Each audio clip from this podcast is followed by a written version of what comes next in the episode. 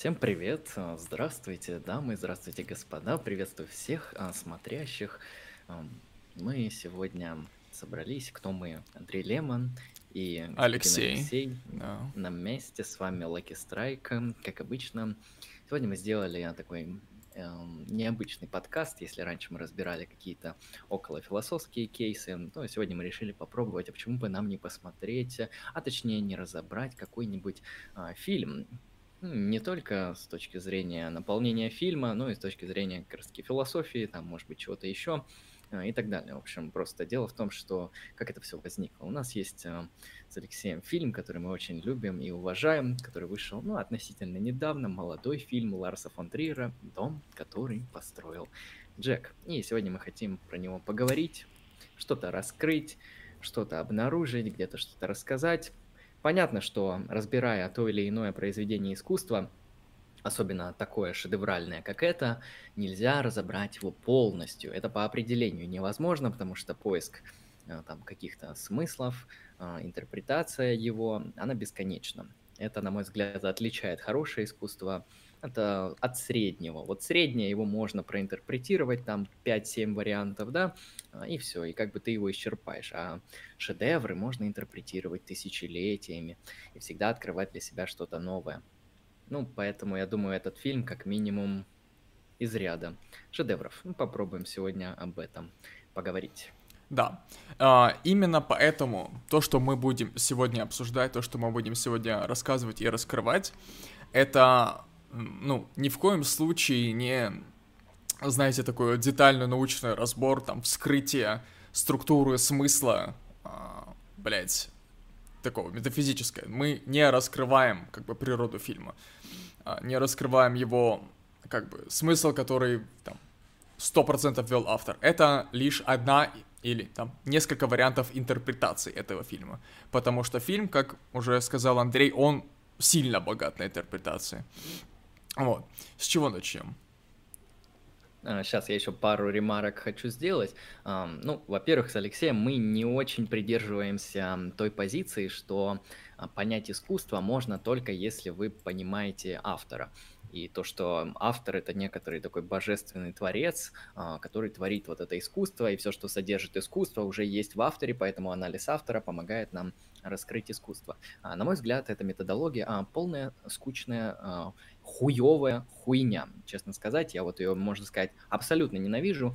Если вы хотите изучить и разобрать произведение искусства, то я думаю, вам нужно, как ни странно, разбирать произведение искусства, а не обращаться к тому, ой, а как прожил автор свое детство, или какой классовой принадлежности автор, или что там вообще эм, в своей практике использует автор. Ну, это не важно. Это может быть какой-то такой отсылкой для прояснения, может быть, каких-то моментов, но по факту, по факту, произведение и автор это отдельные вещи. И изучая произведение, достаточно изучать произведение.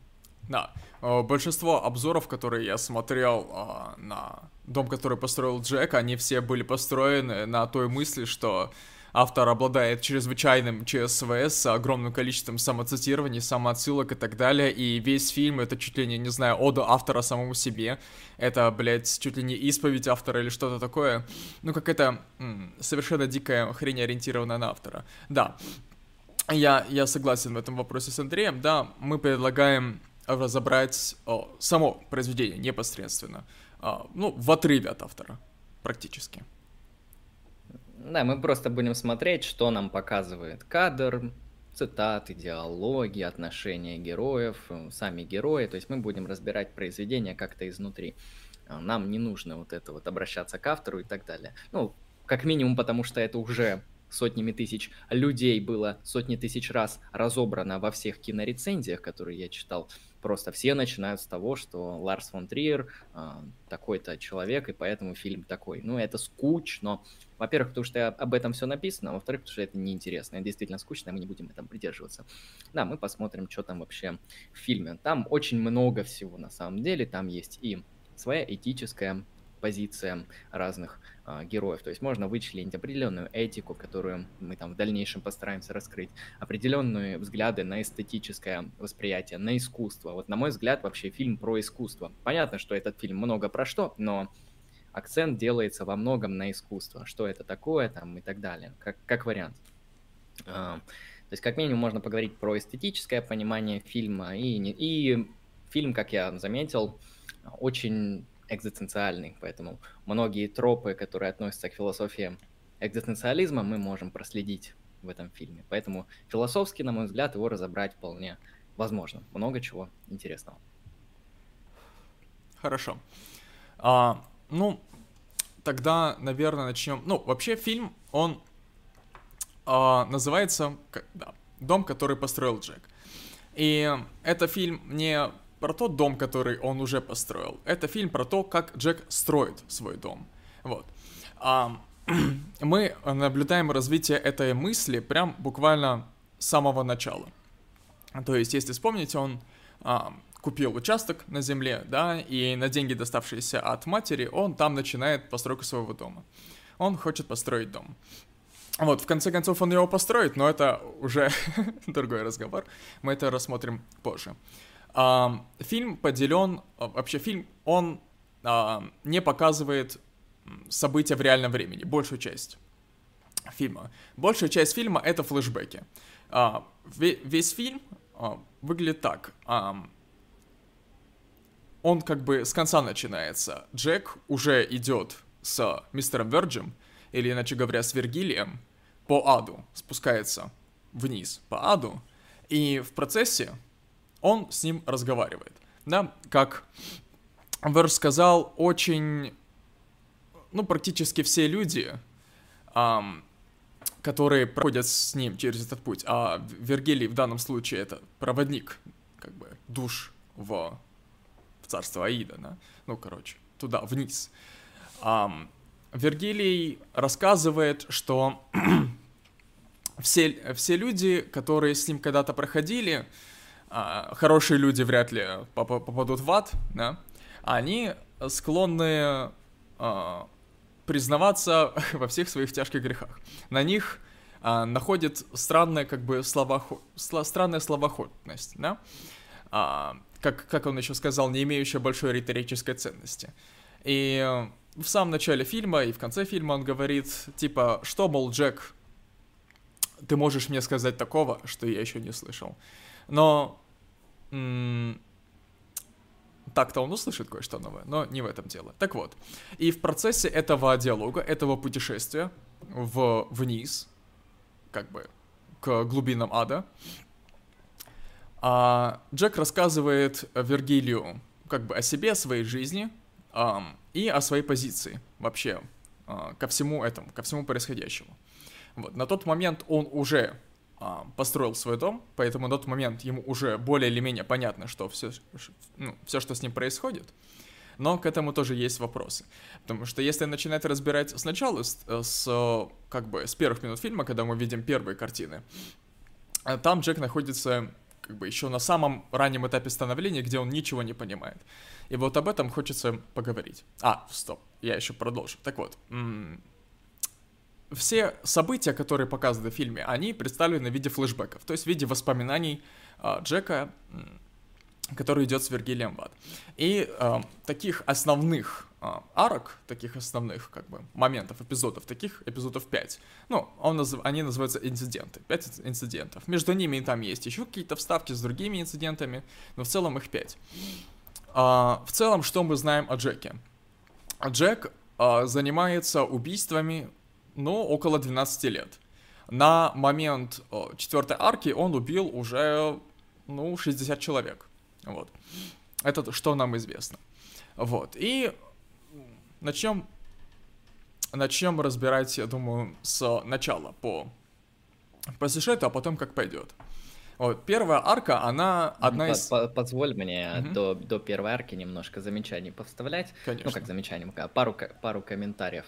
Ну да, как мы видим, структура фильма уже необычная. Это какой-то непростой нарратив, который из разряда начинается в точке А, заканчивается в точке Б. Можно сказать, что он начинается с точки Б и нас откидывает назад на точку А, там С, там и так далее. Ну, то, что между А и Б находится. То есть по структуре фильм, как мы видим, немного построен э, не классически, необычно, что тоже дает о себе знать. То есть как бы фильм говорит о прошлом, в то, в то время как э, происходит какой-то момент э, в настоящем, и заканчивается фильм настоящим.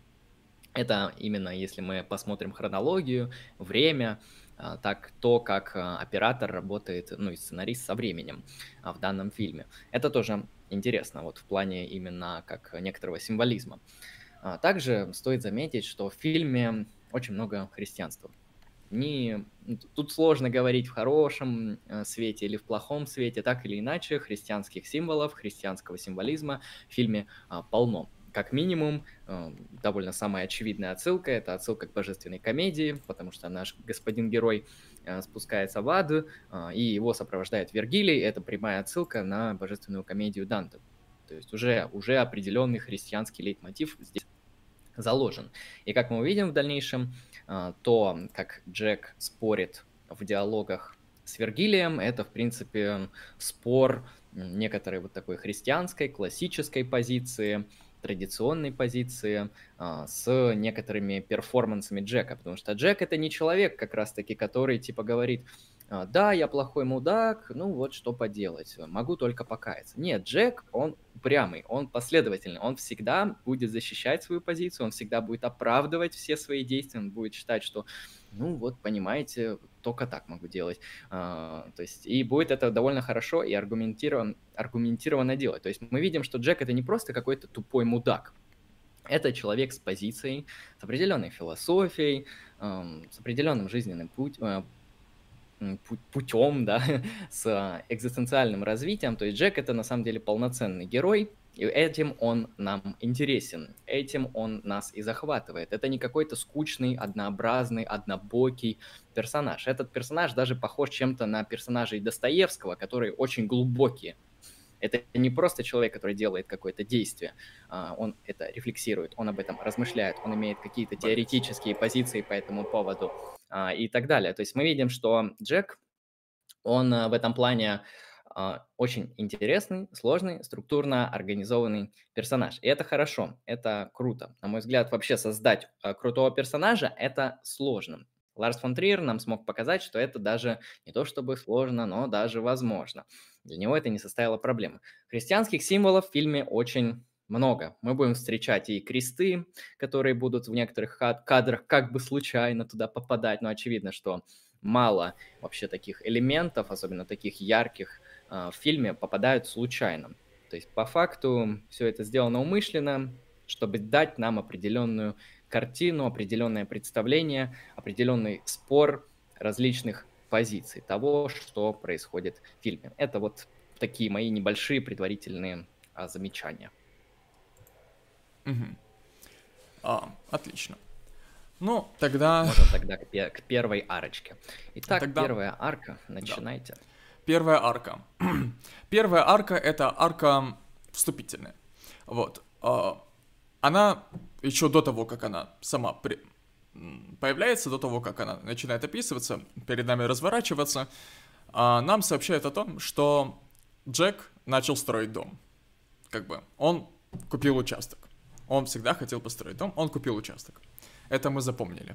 Вот. А, первая арка, она вступительная, потому что она описывает а, то, как Джек начал свою ну, аморальную жестокую деятельность.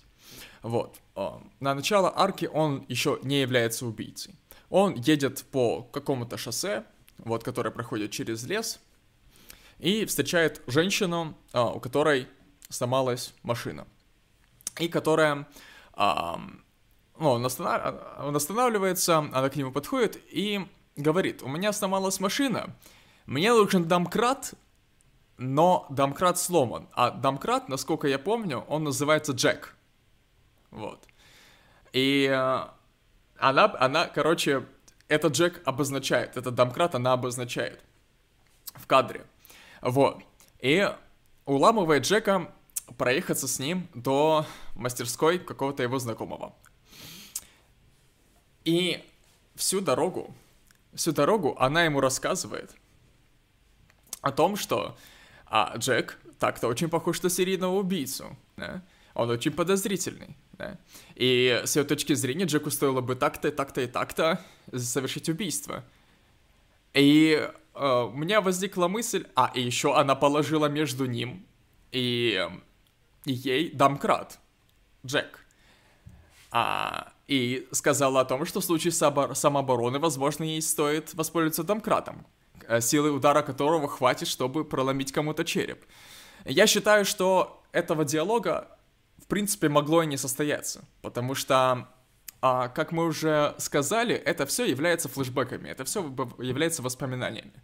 Воспоминания, конечно, они могут искажаться, но тем не менее они могут и а, соответствующим образом интерпретироваться самим человеком, то есть намеренно искажаться, грубо говоря. И я, я бы сказал, что, возможно, этого диалога просто не было. И это все просто как бы монолог, это просто часть мыслей, которые про, пролетали у Джека в голове, а, молча. Вот. А, я сейчас объясню, что я имею в виду. В, в первую поездку на пути к этому, к мастеру, она рассказывает о том, как нужно совершить убийство. А, где закопать, на какой, на какой глубине, а, а, каким инструментом это можно сделать и все такое прочее.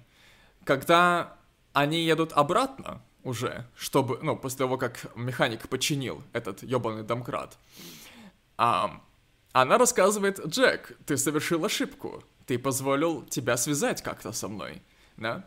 То есть, еще одна мысль от, а, об этом убийстве, о том, что оно уже не такое совершенно. А, и третья поездка снова к этому механику, когда домкрат снова сломался, и, и она снова уломала его вести. И она говорит, Джек, я, кажется, в тебе ошиблась. Ты такой слюнтяй, что никогда и не смог бы совершить убийство. Ты не похож на серийного убийцу. И в этот момент он берет домкрат и проламывает ей голову. Это, в принципе, очень похоже на просто движение мысли в голове у человека, который мог бы находиться на этой ситуации. Когда сначала Джек планирует убийство, потом он подмечает свою ошибку, потом он обвиняет себя в том, что не, не готов на это решиться, злится на себя и решается. То есть он ощущает какой-то а, кризис, то есть у него, у него есть какое-то желание, которое он фрустрирует. Вот. А, и это вызов к его самости. И он он ринулся как бы в, в, в этот бой, в эти ощущения. Он совершил это убийство. И вот мы смотрим на сцену, как он стоит э, с руками в крови и улыбается. О, в этот момент он, в, у него в башке что-то щелкнуло. Я бы сказал, что это как бы некое освобождение.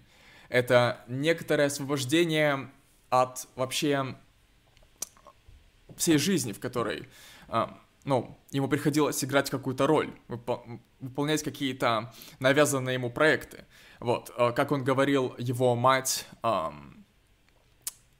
его мать решила за него, что он будет инженером, типа это будет финансово оправдано. Но он всегда хотел стать архитектором. Это тоже нужно запомнить, потому что что такое инженер? В одной из арк, э, арок это будет сказано прямо. А в четвертой, если я не ошибаюсь. Инженер а, если говорить метафорически, тот, кто играет по нотам, а архитектор — тот, кто создает музыку.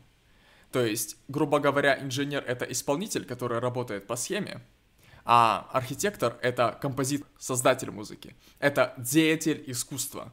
Вот.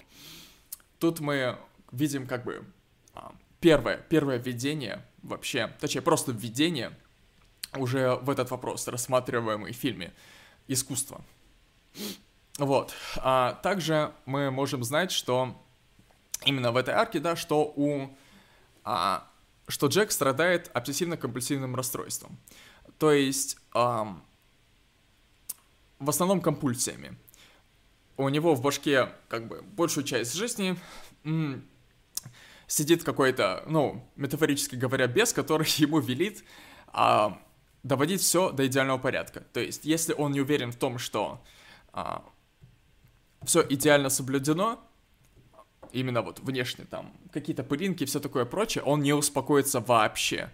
То есть в одной из арок он рассказывает, что не может заснуть, если подозревает, что простыня хотя бы немного помялась. Вот. И в этой же арке мы знакомимся с холодильником Джека. Да. И вот в этом диалоге, где где было нам рассказано о том, что Джек страдает ЛКР, Джек сказал, что сложнее всего навести порядок в холодильнике, в морозильнике. Ну и начинает рассказывать а, про этот морозильник. Про морозильник тоже стоит запомнить, потому что морозильник это своего рода метафора.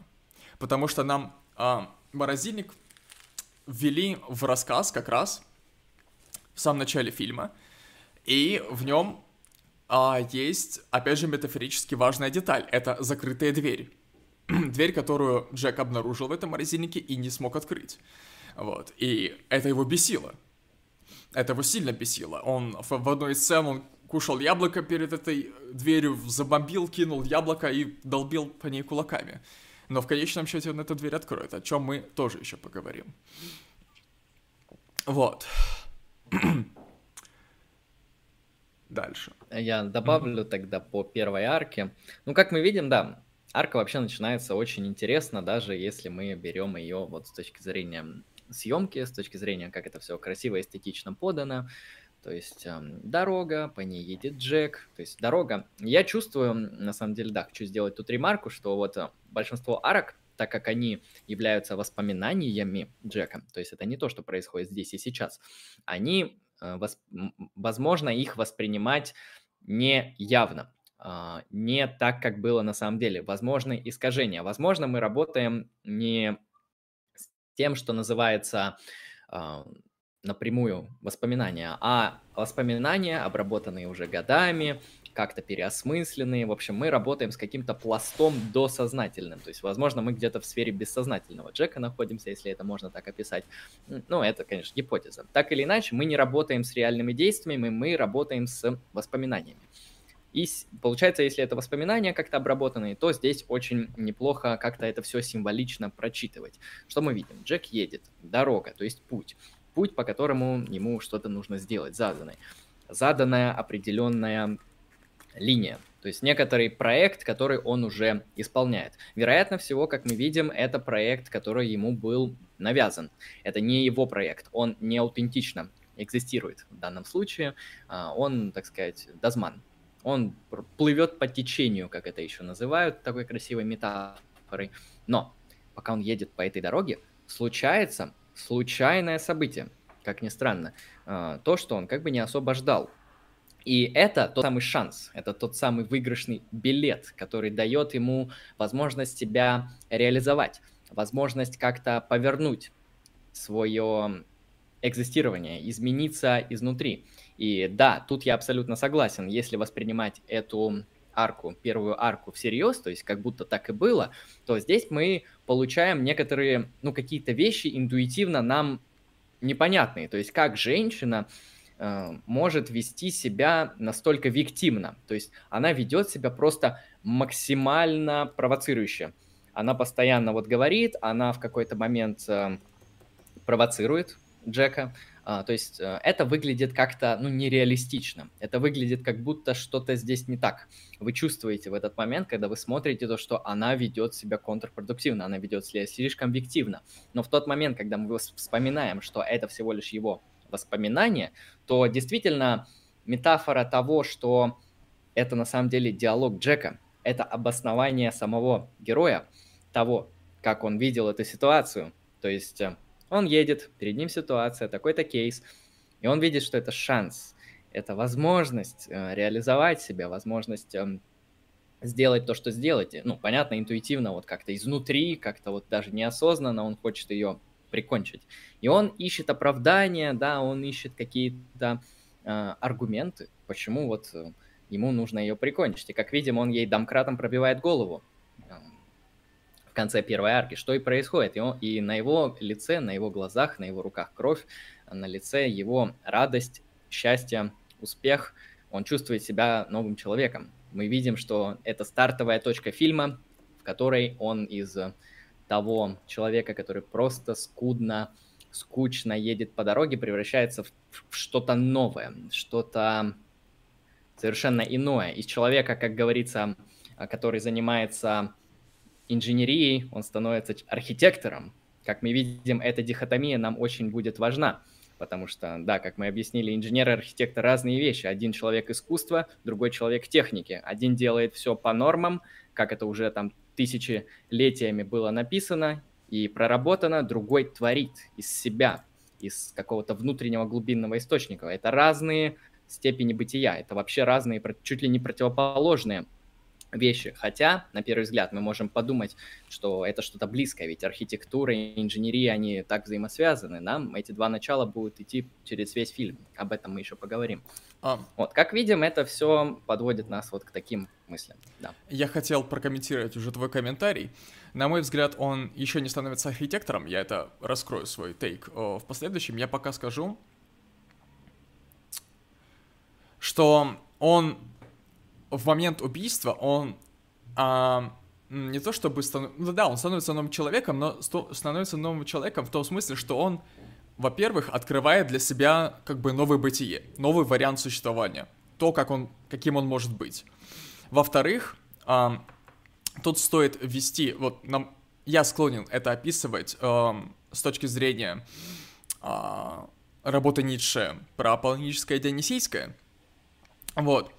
А, я, я введу такую, ну, опишу, что аполлоническое, ну, Аполлон — это бог образов, бог порядка, эм, бог чего-то, ну, каких-то стро... ну, правил, чего-то строгого. Вот. Ну, и спасение в том числе, но это потом. А, и в каком-то роде бог искусства. Вот. Ну, аполлонического искусства. А Дионис — это бог, э, как бы, жизни, бог разрушения, бог хаоса, бог вот экзотических состояний жизни, в которых, ну, в которых может быть что-то прекрасное, может быть что-то ужасное. Это как бы веяние самой природы, э, вот во всех ее разных самых проявлениях. И в том числе, в том числе, если мы а, ну, не то чтобы отождествляем дионисийское с природой, но подводим дионисийское к природному, можно сказать, что природа — это также источник всяких а, вдохновляющих штук. И с точки зрения Ницше, деятель искусства — это тот человек, который изначально, а, сидя, ну, просто на попе ровно, ощущает в какой-то момент а, так называемое вдохновение, а он ощущает как бы божественную музыку, музыку самой природы, то есть какие-то дионисийские ритмы у себя в голове, и от, рассматривая их, используя аполлонические методы, то есть используя формы, используя образы, то есть используя слова и какие-то другие способы выражения, если говорить, например, о живописи, то это там кисточка и краска, если говорить о кино, то это там телекамера и актеры, там и декорации, и все прочее, используя такие инструменты, как бы, изображения, он создает, как бы, целостную картину искусства. А, и Джек, он всю жизнь прожил вот во власти аполлонического, он всю жизнь прожил в ограничениях, он всю жизнь прожил как бы в тюрьме своего разума. А, и в, этот момент вот что-то щелкает, и он как бы ворвался о, вот во все эти ощущения. Он ворвался в природное, он открыл в себе природное, он открыл в себе вот... Он открыл, что такое вообще воля к мощи. Он открыл в себе вот это вот так называемое биение жизни. И это послужило толчком вообще ко всему происходящему в дальнейшем. Вот. А, как-то так я могу это прокомментировать. Тут я, тут я согласен. То есть а, Ницше нам здесь помогает для интерпретации данного фильма. Понятно, что это одна из сеток интерпретации, но, как мы видим, она довольно четко и точно попадает, и очень красиво это, на мой взгляд, описывает. По крайней мере, интересно. То есть фильм очень экзистенциальный. Мы видим, что да, человек, у человека один путь, потом он меняется, меняется в соответствии с его выборами. Мы видим, что за свои выборы Джек несет ответственность, причем не только ответственность в виде того, куда он приходит к концу фильма, то есть ответственность судьбы, но и ответственность личную, потому что за каждый свой выбор он не особо раскаивается, наоборот, он где-то говорит, что мог сделать лучше, где-то просто вот оправдывает просто каждое деяние. У него есть аргументы, у него есть э, обоснования, почему он делает именно это. Э, то есть видим, что он на самом деле аутентично экзистирует, и за каждый свой выбор, да, это ужасные выборы с точки зрения морали, а, но он берет за них ответственность, он решает все делать сам. А, я тут тоже прокомментирую. Э, с моей точки зрения, а, Джек еще не аутентично экзистирует. Он открыл для себя путь к аутентичному экзистированию. Он открыл себе возможность, он увидел, что оказывается, он может как бы построить дом. Построить дом — это есть как бы метафора к тому, чтобы прийти к аутентичному экзистированию. А дом он построит только в конце. Ну да, это создание проекта. Да. Ну да, я тут абсолютно с тобой согласен, я не противоречу, хотя в речи это выглядит так. Эм, действительно, вот первая арка это только подступ. А, но, на мой взгляд, да, подступ это один из элементов того, куда он уже выльется в конце. Mm-hmm. То есть эм, это начало его пути. Понятно, что да, в этот момент он еще только столкнулся с этим, дальше он это будет развивать и действовать в соответствии с этим. А, еще я хочу добавить эм, по поводу вот на самом деле первая арка, она еще комичная, если ее так рассмотреть вот более приземленно. А, вот эта арка, на мой взгляд, символизирует эм, то, что называется поведение жертвы. Вот хуё, простите, плохое, отвратительное поведение жертвы. А часто в современном обществе, особенно в западном, такая вещь, как victim shaming, оно очень порицается. Типа, как вы можете обвинять в жертву в том, что она виновата? Ну, предположим, что первая арка это не во как было на самом деле. И то, как ведет себя, я не помню имя, а если так, то так. А, актриса в первой арке это вот прям именно провоцирующее поведение такой очень э, агрессивной в каком-то смысле жертвы. И вот если бы кто-то спросил, как проиллюстрировать ситуацию, когда жертва действительно виновата, то посмотрите вот первую арку. Это так, если отходя немножко от темы. То есть я пока, пока смотрел, мне показалось, что да, что жертва очень ведет себя провоцирующе. И как видим, это может выливаться действительно в отрицательные последствия в преступлении. То есть, э, конечно, говорить, что всегда виновата жертва, это нехорошо. Но то, что жертва оказала влияние, ну, это очевидно. Да. А, ну, да, да. Дальше. А, можно приступить к разбору второго инцидента, но он не такой же интересен, но тоже в нем есть очень много прикольных моментов. А, он вот. интересен в плане, в плане эмоций, которые вы испытываете, он... когда смотрите, потому что а, автор смог передать кринж. Это очень непросто, но я вижу, что умышленно была создана ситуация, в которой зритель чувствует кринж, причем такой прям очень суровый. У меня даже, я помню, когда смотрел, просто лоб красный стал от кринжа, это ужас. А, но это видно, что это умышленно было сделано, сделано и в контексте всей картины второй арки это, конечно, красиво и круто. Вот, а, да. А также вторая арка, она интересна тем, что она уже больше о самом Джеке. Вот, она как бы нам немножко раскрывает его личность.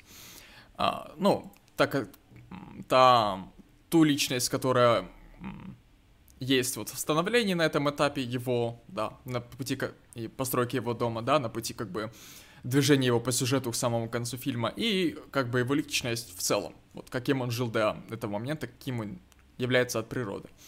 Вообще, что э, происходит в этой арке, ну, я так думаю, что вряд ли наш обзор будут смотреть люди, которые не посмотрели фильм, но тем не менее, э, он едет на машине, ну, на своем, в своем фургоне, вот, ночью, вечером, если быть точнее, а, по дороге через какой-то поселок, вот, и видит одинокую возвращающуюся женщину с покупками, которая заходит к себе в дом.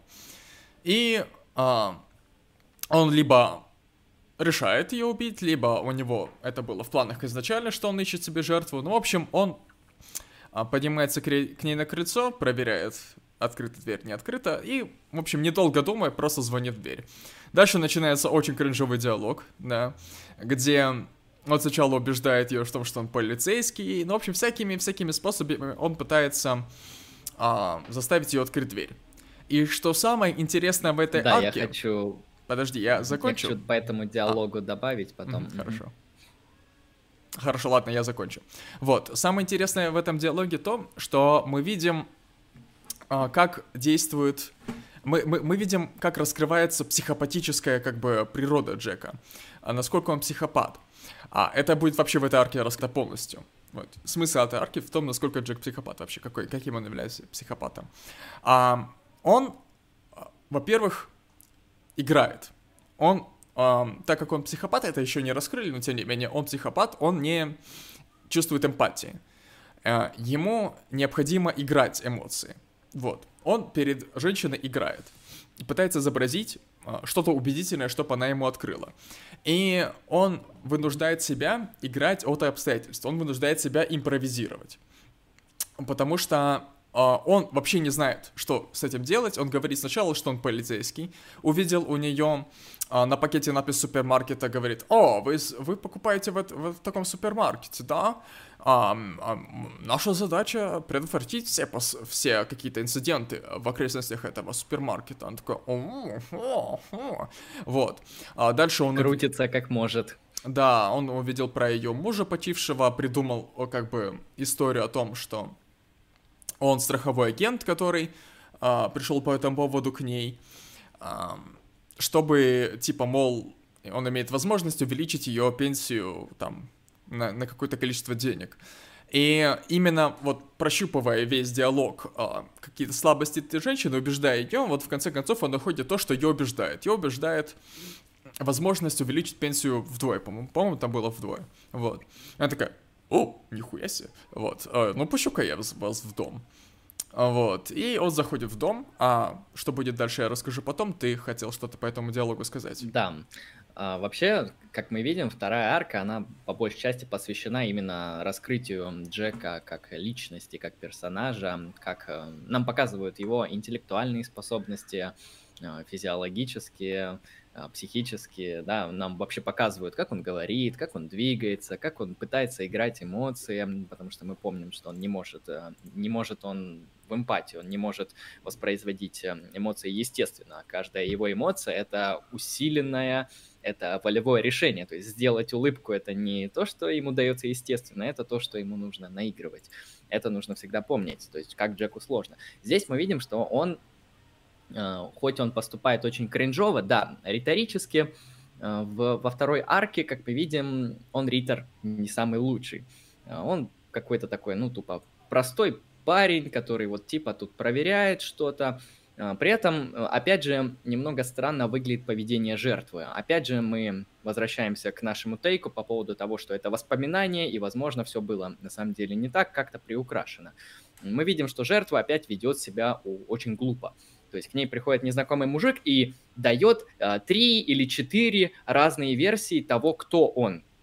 Это уже подозрительно. Это очень подозрительно, когда к тебе приходит челик говорит, что он мент, а потом рассказывает то, что значка нету, потом говорит, что он там еще кто-то, и потом в итоге находит э, точку, которая триггерит э, жертву. Это точка денег, финансов, да, материального благополучия, он в нее попадает, и она в этот момент доверяется ему. Это уже очень странно, когда приходит человек, начинает вам э, пиздеть, кто он, и, и вы сразу не закрываете двери, не вызываете полицию. Ну, ладно. Забудем про поведение жертвы.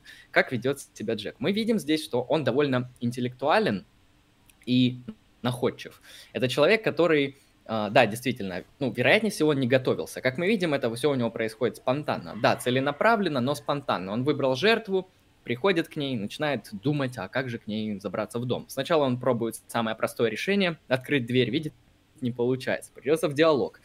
Вот. Сначала он выдумывает что-то действительно, ну, самую серьезную версию берет. Я полицейский. Ну да, действительно, стражи порядка э, уважают, э, им можно доверять, это же наши друзья, все дела, особенно в контексте США, вот, видит, что версия не работает.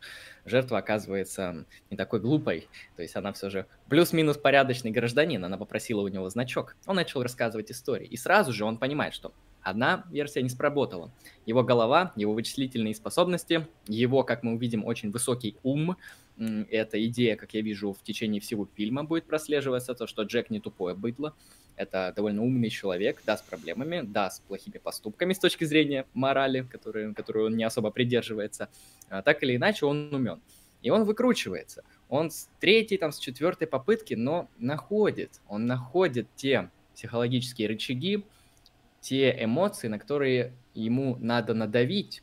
А, ту роль, которую ему нужно сыграть, чтобы добиться своей цели. И он попадает. И дальше ему открывают дверь. Да. Um, как только ему открывают дверь, у него сразу вся, вся маска спадает, а, но, тем не менее, просыпаются его эмоции, уже касающиеся дальнего момента, на который он не был вправе до этого, потому что они бы его спалили. Он говорит, как же это унизительно, вот стоять там и вот унижаться, делать вид, что ты кто-то другой, ему прям это противно. Но, тем не менее, тем не менее, вот вообще в этой арке, вот мы наблюдаем его начало развития как человека артистичного, а, потому что именно вот в этой арке он, да, он делает это кринжово, он делает это туповато, ну, где-то вот топорно, да, неуклюже, но м- он это начинает делать. В последующих арках он уже по-другому будет себя вести. Вот. А, он перед ней раскрывается, ну, она как бы женщина недалекого ума, она еще не поняла, что он раскрылся, да. И она э, совершила оплошность, она повернулась. Ну, Джек ее взял и задушил. Ну, конечно, там... А, он ее не додушил. Вот. И это самое интересное, что происходит в этой арке, на мой взгляд. А, он ее не, не он ее подушил немножко, уложил, ходит по комнате, и вдруг она начинает хрипеть. О, он обнаруживает, что, оказывается, блядь, не убил женщину. А, к ней подходит и, таки, и такой, Господи, что я сделал? Точнее, Господи, как я могу вам помочь? Подкладывает подушкой под голову.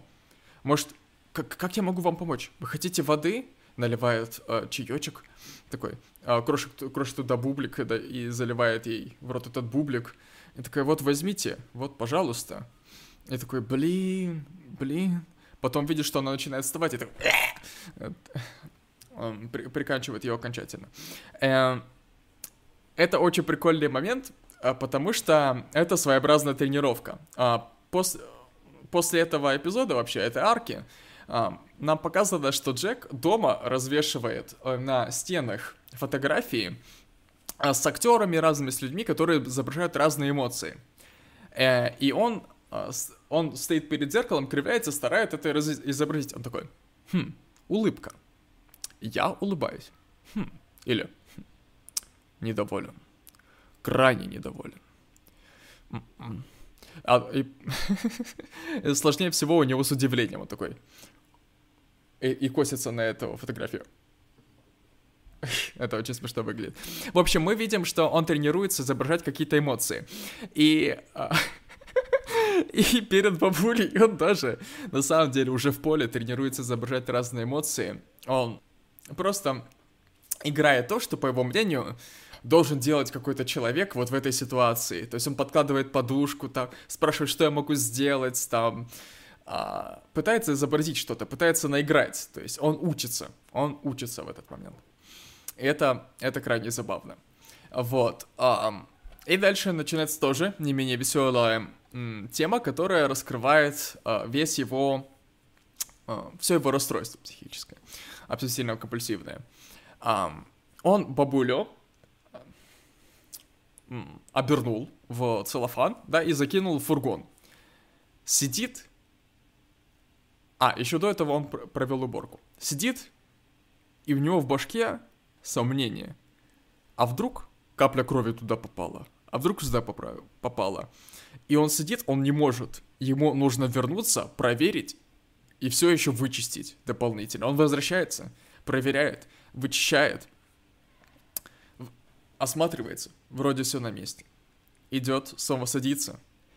И снова то же самое. Снова где-то не доглядел, где-то проглядел, а возможно за стулом, а возможно за шкафом. Его вс... А у него, у него в фургоне труп, между прочим. Вот. А он снова идет, снова все это вычищает, возвращается, садится, думает, и тут он слышит сирены полицейские, полицейскую мигалку. То есть сейчас приедет полицейский. То есть ему уже опасно там находиться. Но его все еще кроет. Его все еще кроет, он не может от этого отойти. Он снова возвращается, снова проверяет, снова возвращается, видит полицейский уже где-то там, осматривает что-то с фонариком, понимает, что у него есть немного времени, и быстро вытаскивает труп из багажника и прячет его в кусты. Дальше идет диалог с копом, коп проверяет его тачку. Угу. Я добавлю здесь а по поводу вот его расстройства. На самом деле нам очень дотошно, чуть ли не дотошно действительно всю серьезность его расстройства. То есть это не типа того, э, ой, ну подумаешь, я волнуюсь по поводу того, как у меня лежат книги там на столе, там где-то ровно, где-то нет. Ну ничего, волнуйся, как бы, бывает, пройдет. Нет, все серьезно. Это расстройство, оно работает у него так, что это вызывает у него серьезную тревогу. Он не может поступить иначе. Мы видим, что это расстройство ему действительно мешает. Он три раза, мать его, возвращается проверять каждый уголок. Эти мысли ему каждый раз визуализируются, причем очень четко, очень ясно, и каждый раз а, там еще композиция довольно такая интересная играет, такая очень нагнетающая музыка, и, по-моему, с каждым походом Джека в дом для проверки а, следов мы видим, что нагнетается и нагнетается, и это его просто корежит очень жестко. То есть мы видим, что это расстройство носит серьезный характер, он не может э, его избежать, и когда оно начинается у него, он просто вот не может действовать свободно. Да, и оно настолько серьезное, что несмотря на риск спалиться перед полицейским, несмотря на риск того, что его накроют и все закончится, он все равно идет и возвращается домой, и снова все это проверять. Да, то есть это расстройство, оно вот настолько серьезное, что вот да, даже когда ты на краю пропасти, оно все равно будет работать. Даже страх смерти, страх чего угодно ужасного, оно не, не фиксит это расстройство. То есть, да. на мой взгляд, в этой арке нам очень грамотно и круто показали, как это расстройство работает и как оно ему будет вообще мешать. Да, я не буду э, подробно тогда пересказывать текст, я просто скажу, что он с полицейским поговорил и э, настоял на том, чтобы тоже вместе с полицейским войти в дом, и снова все это проверить, вот. И в самом конце он заканчивает фразы типа «Я, как гражданин свободный, я вам рекомендую тщательно обследовать эту комнату под лупой», если вы понимаете, о чем я. Ну и сваливает. Вот. Да, то есть мы видим, что он, ну, кстати, да, он продолжает играть, как мы видим, даже с полицейским он пытается отыграть роль какого-то порядочного гражданина, причем в очень такой опасной рисковой ситуации, то есть ему на самом деле лучше было бы оттуда после диалога с полицейским, чем быстрее, тем лучше убраться. Нет, он идет прям с полицейским туда все проверять. И, кстати, самое интересное то, что, да, у него вот это расстройство э, навязчивых состояний, но каждый раз, когда он идет проверять, оставил ли он там следы или улики, мы видим, что все идеально, все чисто, нету никаких следов. Так, так или иначе, в этом плане это расстройство, оно ему даже не помогает. Мы можем сказать, типа, ну, это, конечно, плохое расстройство, но зато он все улики может убрать. Но мы видим, что он и без этого как бы все улики, ни одной улики не оставил, и это расстройство ему делает только больше проблем, больше минусов, доставляет одни так называемые хлопоты, особенно в его деятельности, которая связана вот с серийными убийствами. Э, и, конечно, да, диалог с полицейским у него получается очень забавный, и потом он пытается очень интересно оттуда уехать.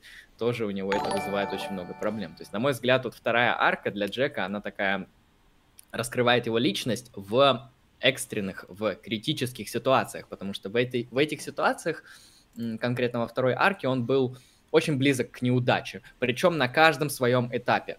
Как мы видим, он еле-еле смог зайти в дом, чуть ли не потерпел неудачу. Дальше, когда он ее убивал, ну, опять же, в плане убийства он потерпел неудачу, потому что он не с первого раза ее сваншотил.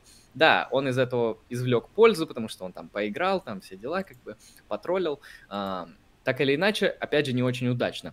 Дальше у него неудача с тем, что он много раз возвращается в дом. И дальше у него неудача, когда он уезжает. Но, как мы видим, даже в таких критических, экстренных состояниях он смог выкрутиться, он нашел выходы, он нашел пути, и мы видим два варианта. Либо он очень талантливый человек, либо он очень удачный человек, а может быть и то, и то. То есть явно ему кто-то благоволит, а, о чем там будет, кстати, показано дальше на примере дождя. Да. Вот по поводу дождя, он а, решил, что не имеет времени уехать быстро, ну, точнее, погрузить труп в багажник и уехать. Поэтому он просто привязал его к фургону и поехал. И труп волочился за ним аж до самого морозильника, оставляя кровавый след. И можно было подумать, что все, конец. Но тут пошел дождь. Дождь, который смыл все следы. И уже говорит, такого плотного, такого проливного дождя он в жизни не видел. И он посчитал, что это благословение. Да, ну... Здесь я хочу добавить, да, то есть эм, Это очень такой чуть ли не магический момент произошел, чуть, ну, можно это и в психологических терминах описать. У него произошла то, что называется синхрония. То есть, ну, во-первых, как мы видим, человек встал, хоть и очень неуклюже, но на тот путь экзистирования, который он сам выбрал. Он начал составлять свой проект и по чуть-чуть к нему двигаться. Он перешел вот из этого состояния э, Дазмана в нормальное аутентичное экзистирование. И мы видим, что в этот момент ему судьба благоволит. То есть она ему показывает э, то, что вообще-то то, что ты делаешь, э, это круто. Не с моральной точки зрения, а с той точки зрения, что ты молодец, ты правильно поступаешь лично для себя, ты выбрал свои пути, ты сам все делаешь, ты берешь за это ответственность, ты делаешь то, что ты сам хочешь делать, то, что ты выбрал делать. А... ему даже за это судьба помогает. Вот тот же самый Ливень, который просто поставил его в ситуацию. Да, он оставил след. Он оставил не то чтобы косвенный след. Нет, блядь, он оставил прямой след, по которому ему его можно найти. Но нет, этот след смывают. Все проблемы смываются. Ему везет, ему благоволят. Синхрония. Да, э, в этот момент а, стоит сказать, что нам прилетел донат на 13 рублей от э, Геннадия Валберга. Спасибо за 13 рублей. С текстом «Сейчас бы делать обзор, не посмотрев мое видео. Молча осуждаю». Хм. Ну, вы вправе. Ну, и если у вас интересное видео с обзором, скидывайте в чат, может, когда-нибудь посмотрим. Продолжим. А, еще ремарку вставлю. Ответы на чат, если что, в в конце. Вот. В конце подкаста. стрима, да. На ответы, на вопросы с донатом отвечаем сразу. Да. вот. О... Хорошо. Это мы разобрали. Так. Э... Еще что интересно он говорил. А, ладно, пофиг. Пофиг, я лучше дальше пойду. Вот, между этой и следующей аркой а, есть а, одна ключевая, один ключевой эпизод, он не является аркой, но тем не менее тоже описывает убийство Джека, это когда, ну, он как задушил какую-то девушку с э, банданой, что-то такое, я не помню. А, так, еще один донат на 33 рубля от Писи Камушкина.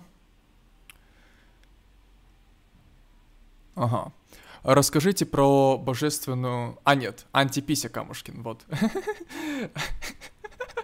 Отличный никнейм.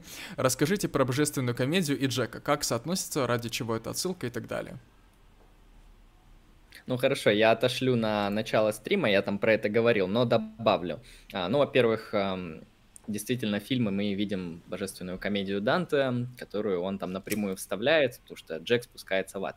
А, ну, как минимум, я думаю, э, это было вставлено как э, некоторый художественный троп, который будет соотноситься с другими элементами фильма. То есть, как мы видим, он гармонично соотносится с но ну, дело в том, что с Джеком в какой-то момент очень серьезно, аргументативно, интеллектуально начинает спорить с Вергилий. А Вергилий стоит, понятно, на таких христианских позициях, на позициях вот таких а, моральных, праведных и так далее. То есть, как минимум, мы видим, что здесь божественная комедия нужна как некоторый символ, некоторый образ, некоторое пространство христианской мысли, христианской этики, христианского понимания мира – и а, Джек, он же против всего этого выступает. Поэтому, на мой взгляд, а, а, топика христианского мира, она нужна в этом фильме для взаимосвязи элементов, и просто решили использовать какой-то символ, который вот лучше всего выражает консисти- консистенцию христианства. Ну, из художественных произведений, если мы не берем Библию, да, то это божественная комедия Данта, это очень христианский текст про ад, про чистилище, про рай, то есть чистое христианство. На мой взгляд, это именно художественно было вставлено для того, чтобы вот изобразить э, персонажей символично. Также стоит уточнить, да, что в, этой, эм, в этом фильме так-то нету Вергилия, как бы нету такого персонажа. Это вот реально выражение христианской топики. Если мы вспомним концовку фильма, Джек находит, э, блядь, Вергилия в холодильнике. То есть это разговор это, это как бы внутренний диалог Джека, потому что этого персонажа как тело, или даже как магического персонажа, как мистического персонажа, его нет.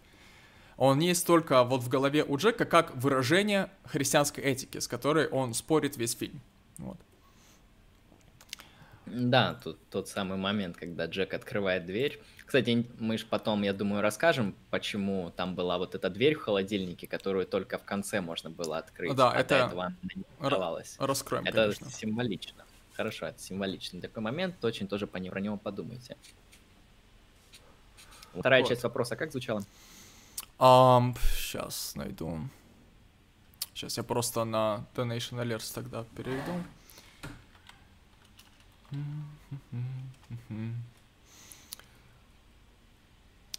А, ну, пока то да сё, хочу сказать также... А, ладно, давайте, давайте лучше действительно откроем донат и прочитаем. Нужно при- привыкнуть э, держать его постоянно открытым. Ам, как Ищешь. соотносится, ради чего это отсылка и так далее. Ну, собственно... А, ну уже- я, да, я, в принципе, ответил. Просто Да. мне показалось, я на что-то не ответил. Ну, то есть это некоторая топика, это некоторая призма одной, ну, нет, не то чтобы одна из сторон, это вот, э, некоторая этическая система, да, с которой наш герой спорит. Или кто-то через героя спорит. То есть, э, ну, просто выбрали удачный символ. Можно было что угодно выбрать, да, ну, на мой взгляд, божественная комедия тут самое очевидное. Во-первых, все про нее знают, во-вторых, можно красиво это изобразить. Художественный ход и символический. Хорошо, продолжим. Да. А, как я уже сказал, дальше идет эпизод между второй и третьей аркой, да, где он убивает еще одну женщину, и там мы видим а, очередной этап развития Джека, да, мы видим, что это не еще не следующая арка, потому что она все еще про ам, просто начало становления Джека, про то, как он развивался. Он рассказывает о том, что на опыте научился душить правильно, достаточно долго, и что самое главное, после нескольких убийств, как он говорит, его компульсивность ослабла. А, в данном случае это некоторые даже психоаналитический элемент, когда мы видим, что через как бы погружение в себя, через погружение в аутентичную, точнее, через попытки погружения в аутентичное бытие, а, через попытки нахождения себя и вообще каких-то моментов, беспокоящих Джека, он избавляется от симптомов невроза, а, что очень важно. То есть симптомы невроза это не что-то такое, это не какая-то там эдика, это не, не позиция, это не какое-то желание, это именно что проблема, это зависимость, это болезнь, вот, а, с которой нужно, м, которой, ну, от которой, блядь, тебе требуется выполнять ее императивы. Тут как бы хуй с этим что сделаешь. Вот. А он начинает освобождаться от этих симптомов. Вот. То есть, э, если говорить именно по пути, э, если говорить о пути к аутентичному экзистированию, то тут, тут мы видим однозначный прогресс в происходящем. Вот. И он стал больше рисковать. Он эм, потихонечку освобождается. Он все ближе идет к искусству, он э, освобождается от зажимов, от аполлонического, от того, что его сдерживало постоянно. Он согласен на эксперименты, согласен на риск, согласен на какое-то веселье. Вот. И... Да, в, в этой арке он а, мало того, что как бы вывез труп, понял, что неправильно сфотографировал, привез его обратно, он по пути еще сбил бабулю, потому что не удержался, вот. Потому что ему, ему захотелось, и э, эта бабуля, она, поучаствовав в этой своеобразной фотосессии, она привнесла как бы нотку юмора, как он сам сказал, и он остался доволен фотографиями. Вот. И э, этот момент, он еще эстетически прикольно а, обозначен. А, вот Джек сбил бабулю, бабуля шла с красной лампочкой в руке, типа обозначая, что она идет по дороге. А, Джек ее сбил, и он говорит Вергилию, и у меня было в багажнике два трупа. Один истекающий кровью, другой а, окоченевший и замороженный а, вообще, как, как лед холодный. И у него, если посмотреть, там в кадре, а, на передней фары авто- автомобиля, его фургона, а, правая фара была ярко-красной, левая была такой синевато-белой. То есть такое, такая вот эстетическая уже, эстетическое уже сопоставление. Я тут, кстати, хочу добавить именно по этому символу. Я, я на самом деле не знаю, как его можно будет соотнести именно со всем происходящим, но я думаю, он просто там умышленно вставлен, чтобы напоминать нам о том, о той топике, в которой находится фильм, то есть о христианстве. Почему? А, что здесь мы видим? Во-первых, да, сопоставляется морозный труп, а мороз, холод — это ну, вода, подразумевается в этом случае символически вода и кровь. А, вода и кровь — это то, это, сим, это, это символические христианские такие мотивы и христианские темы, потому что вот если мы э, смотрим Евангелие, если мы смотрим некоторые иконы, то когда идет происходит распятие Христа, его протыкают э, в грудь, по-моему, копьем, э, оттуда начинает течь не кровь, а кровь и вода. То есть э, это как бы э, указывает на две природы божественных а, божественную и человеческую. То есть в данном случае, опять же, берется христианский символ и вот так вот аккуратно, мимолетно а, проносится. То, что кровь, вода, то, что синий цвет, красный цвет, жидкость а, в виде крови, жидкость в виде воды. Одна омывает, другая вот некоторое живое человеческое начало. То есть здесь нам, опять же, вставляется христианская отсылка, христианский символ, на мой взгляд, прям, причем довольно очевидно, не скрывается это. Так, э, нам пришел еще один донат. Антихрист Алексей, 23 рубля. А, почему у Джека нет начала его истории, его жизни? Что было до этого? Его детство и так далее? Что его сделало таким? То есть уже находится не на той земле, знак вопроса. ну, я скажу, что а, любой фильм, он, ну, с чего-то начинается. Если это фильм, как бы, о взрослых людях, то он начинается, ну, с какого-то момента. Там, практически любой, если фильм взять, история персонажей может раскрываться через флешбеки, она может раскрываться через, а, ну, какие-то описания, да, того, что происходило. Вот, и то же самое в Джеке. Почему нету описания того, как он а, пришел к такой жизни? Оно есть, как бы, см, как бы, фильм, он а, в этом вопросе, он очень экзистенциален.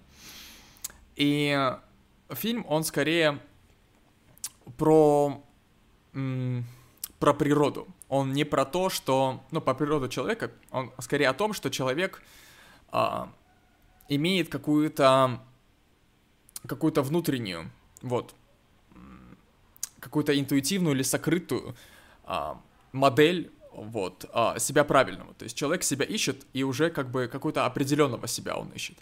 Вот. А, с, это, с точки зрения этого фильма, точнее, этот фильм не раскрывает концепцию того, что человек, например, это результат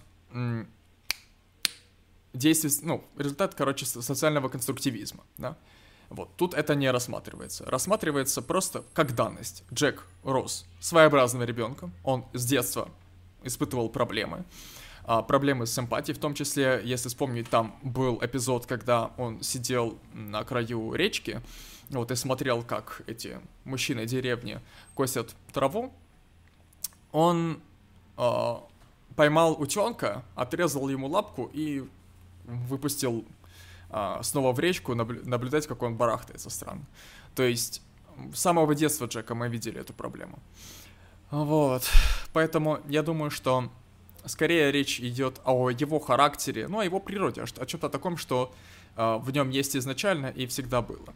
Но плюс нам раскрывается таким вот легким, легким навиванием его отношения с родителями, о том, что мать за него решила, кем он будет, э, на кого он пойдет учиться и так далее. То есть э, мы видим, что Джек всю жизнь жил в какой-то вот в каком-то русле, в какой-то топике, и его это как-то внутренне не совсем сознательно, возможно, не, не устраивало. Вот. Да, я тут тоже добавлю несколько моментов. А, ну да, мы не так много знаем про героя, как хотелось бы, но какие-то общие символические характерные черты нам в течение фильма показывают. Да, нам показывают определенное детство Джека, нам показывают его флешбеки в более ранние состояния. Я, к сожалению, не помню, говорится ли что-нибудь в фильме про его отца. По-моему, нет. Однако очень много речи идет про мать. То есть мы видим можем предположить, если я не ошибаюсь, если, например, отца действительно нигде не упоминает, мы можем предположить, что это такая вот неполная семья, где Джек э, полностью воспитывался матерью, которая видела в Джеке то, что она хотела видеть. Она, то есть Джек это не какая-то отдельная личность, которую хотели вырастить таким свободным, самостоятельным индивидом, человеком, который сможет уже там выбрать, как ему жить и социализироваться.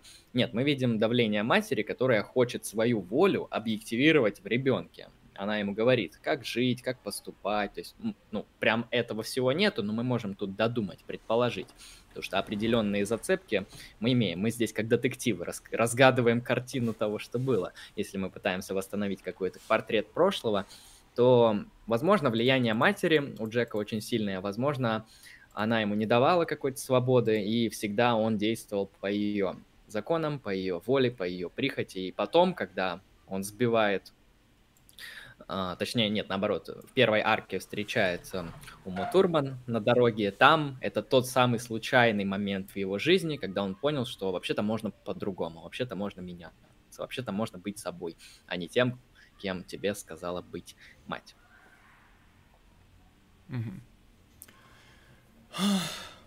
Дальше. Еще перед третьей аркой Джек вводит интересную тоже метафору. Ну, притчу или миф, честно говоря, не помню. А, а точно, он приводит в пример стихи Блейка о ягненке и тигре. Вот Джек рассказывает, что Бог создал ягненка и тигра. А, оба, оба они были прекрасны и необходимы.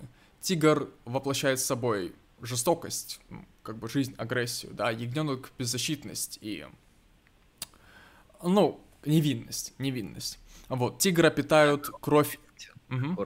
Да, тигра питают кровь и убийство. Природа ягненка быть убитым, он пища. Но также он говорит, что э, если тигра питают кровь и убийство, то это же питает и художника. А ягненок удостаивается чести стать частью искусства, а искусство божественное. Это уже другой тейк. Но, в общем, это же питает и художника. Это, на самом деле, вот к этой метафоре есть ее завершение логическое ближе к концу, которое я тоже сейчас засчитаю, но я сначала введу, что, на мой взгляд, это либо отсылка к философии Ницше, либо это непреднамеренное пересечение с философией Ницше. Но когда мы говорим о том, что тигра питает кровь и убийство, а, это означает, что это, в принципе, с моей точки зрения, означает именно дионисийское начало. То есть начало связано с ужасами мира, с а, эмоциями, с радостями, со страданиями, с убийствами и так далее. То есть с каким-то агрессивным жизненным началом. Вот. А... И именно вот в процессе а, слияния, как бы, в процессе взаимодействия ягненка и тигра появляется искусство. То есть Джек говорит, что ягненок удостаивается чести а, обрести бессмертие в искусстве, как бы через поглощение тигром, а искусство божественно.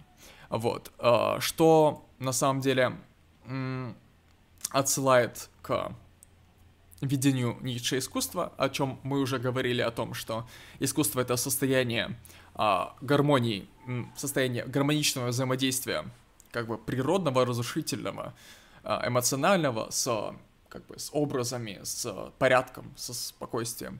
Вот. И когда оно все взаимодействует, взаимодействует, получается искусство. И человек искусства, он а, уже лично с моей точки зрения, он наиболее аутентичен. Вот. И в этом, как бы, к этой метафоре есть панч, а, ближе к концу фильма, а, где он говорит про христианство, да, говорит, что религия это религия глупых, глупых людей, потому что Бог учит отрицать в себе тигра и превращает людей, превращает людей в толпу рабов. Это уже чуть ли не а, прямая цитата Ницше на самом деле. Вот, и а, дополняет это тем, что говорит, вы убиваете искусство, навязывая жизни свои этические мерила. Вот, таким образом, не давая тигру выполнять как бы свою роль, как бы физиологическую, естественно потому что, ну, называя убийство, кровь аморальным. Вот. Что-то такое. Да, здесь э, интересная метафора, и можем даже удивиться, как она гармонично синхронирует с первой работой Ницше «Рождение трагедии из духа музыки». Ну, я думаю, это все же, конечно, умышленный ход был, такая жесткая отсылка на Ницше. Причем она раскрыта не, там, не в течение одного кадра. Мы видим, что она встречается в середине и, и в конце тоже всплывает. То есть явно лейтмотив вот этой ничанского понимания искусства здесь есть. Об этом мы тоже попозже поговорим, когда будем про эстетику говорить. Интересно то, что почему в образе Дионисийского выбрали вот тигра и ягненка. А, ну, точнее, Дионисийского аполлонического. А, что мы... И, на мой взгляд, это очень удачно, потому что когда мы видим тигра, конечно, мы понимаем, что это жестокий хищник, природа которого просто убивать, убивать профессионально. То есть тигр это воплощение убийцы, воплощение жестокости, воплощение мощности, жизни, могущества, скорости. Ну, тигр это так. Но в то же время ужасно, да, звучит отвратительно на первый взгляд, как какая гадость. В то же время, смотря на тигра, мы понимаем всю его эстетику. Мы видим его полоски, он красивый, он очень грациозный, он двигается определенным образом, он воплощает вот этот свой логос тигра. То есть э, тигр очень удачный символ в данном случае. Он двухсторонний, он очень красивый, эстетичный, необычный, загадочный, завораживающий, но в то же время он пугающий, он опасный, он жестокий, он разрывающий на, на, на клочки. И в то же время ягненок, такая милая, нежная, молодое, беззащитное, кроткое создание, которое ну, вот кроме умиления вызвать ничего не может. А, то есть э, ягненок, он вызывает примерно такое же умиление у нас, как маленькие домашние котики. Вот э, тоже что-то вот такое нежное, милое, мягкое, домашнее, красивенькое. А, вот, и ягненок здесь выступает примерно тем же самым. Но мы-то видим, что эти два символа, они находятся в такой вот цепи, во взаимосвязи, в круге, потому что тигр без ягненка а, он теряет некоторую свою сущность тигра, потому что тигр это охотник, ему нужна дичь, жертва, то, на что направлено его действие. Ягненок же, да, он не охотится, но он выступает тем, что реализует тигра, оформляет в каком-то смысле тигра, делает тигра полноценным. Мы, мы видим эту игру дионисийского аполлонического, то есть когда забывается одно начало или второе, то искусство умирает, о чем в конце нам и говорит чья цитата Джека, по-моему, да, о том, что убивая тигра, вы убиваете, проще говоря, искусство. Вы своей моралью навязываете убийство тигра. Убив тигра, вы прикончите искусство. Да. да. Но тем не менее, если, а, если дать тигру полную свободу, то получится Джек. Ладно. Хорошо. Дальше еще перед третьей аркой идет также очень интересная метафора, такая экзистенциальная, можно сказать ну, тоже на самом деле перекликающийся с философией Ницше, на мой взгляд. Ну ладно, разберем. Короче, это метафора с фонарем и тенью. А, очень яркая метафора. Прям она вот врезается в память, очень содержательная. Вот. Джек рассказывает, что вот есть два, ну, как бы человек идет вдоль дороги, там есть фонари. А, и есть, соответственно, две тени от двух фонарей, между которыми этот человек идет. Вот он идет от одного к другому, от другого к третьему и так далее. Вот, человек э, под э, фонарем, вот в какой-то момент времени, под ним тень максимально концентрирована. Э, это Джек после убийства. Вот. Э, Джек идет э, вперед, его э, тень от фонаря сзади начинает увеличиваться. Э, как он сам объясняет, растет его удовольствие, его удовлетворение от происходящего. Но также э, эта тень начинает бледнеть. То есть э, это удовольствие, оно как бы слабеет, оно скоро растает. Вот. Э, оно бледнеет, бледнеет, теряется, и появляется другая тень, вот, чем ближе он подходит к точке между этими двумя фонарями, от, от фонаря, который спереди находится. Эта тень символизирует какую-то боль, какую-то тоску. По, а, по тому, что он не находится вот в эпицентре чувств. То есть ему хочется, но он уже как бы удаляется от этого по времени, то есть он какой-то момент назад совершил экзотическое вот это вот действие, и с течением времени, с течением жизни, там, с каждым днем, если говорить иначе, он все потихонечку от этого удаляется, то есть его ощущения, они стираются, эм, уходят, э, воспоминания блекнут, и таким образом растет тоска по этому ощущению. И чем ближе он подходит к следующему фонарю, тем э, становится короче и концентрированнее, ярче тень тоски.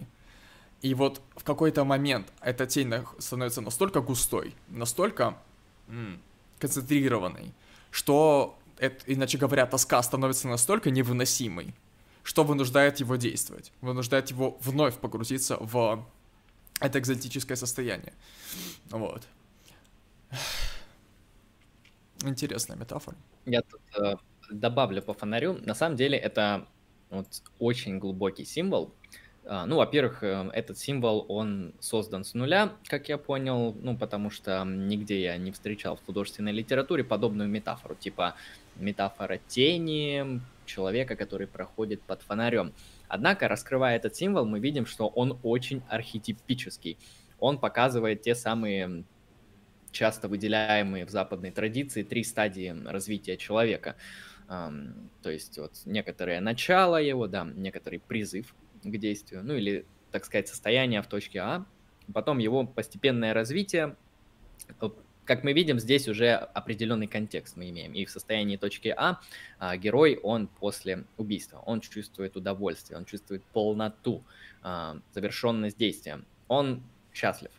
Но чем дольше времени приходит, проходит после этого состояния, тем ярче и отчетливее становится то, что ну, вообще-то это недостаточно. Человек это не то существо, которое может стать счастливым на постоянно.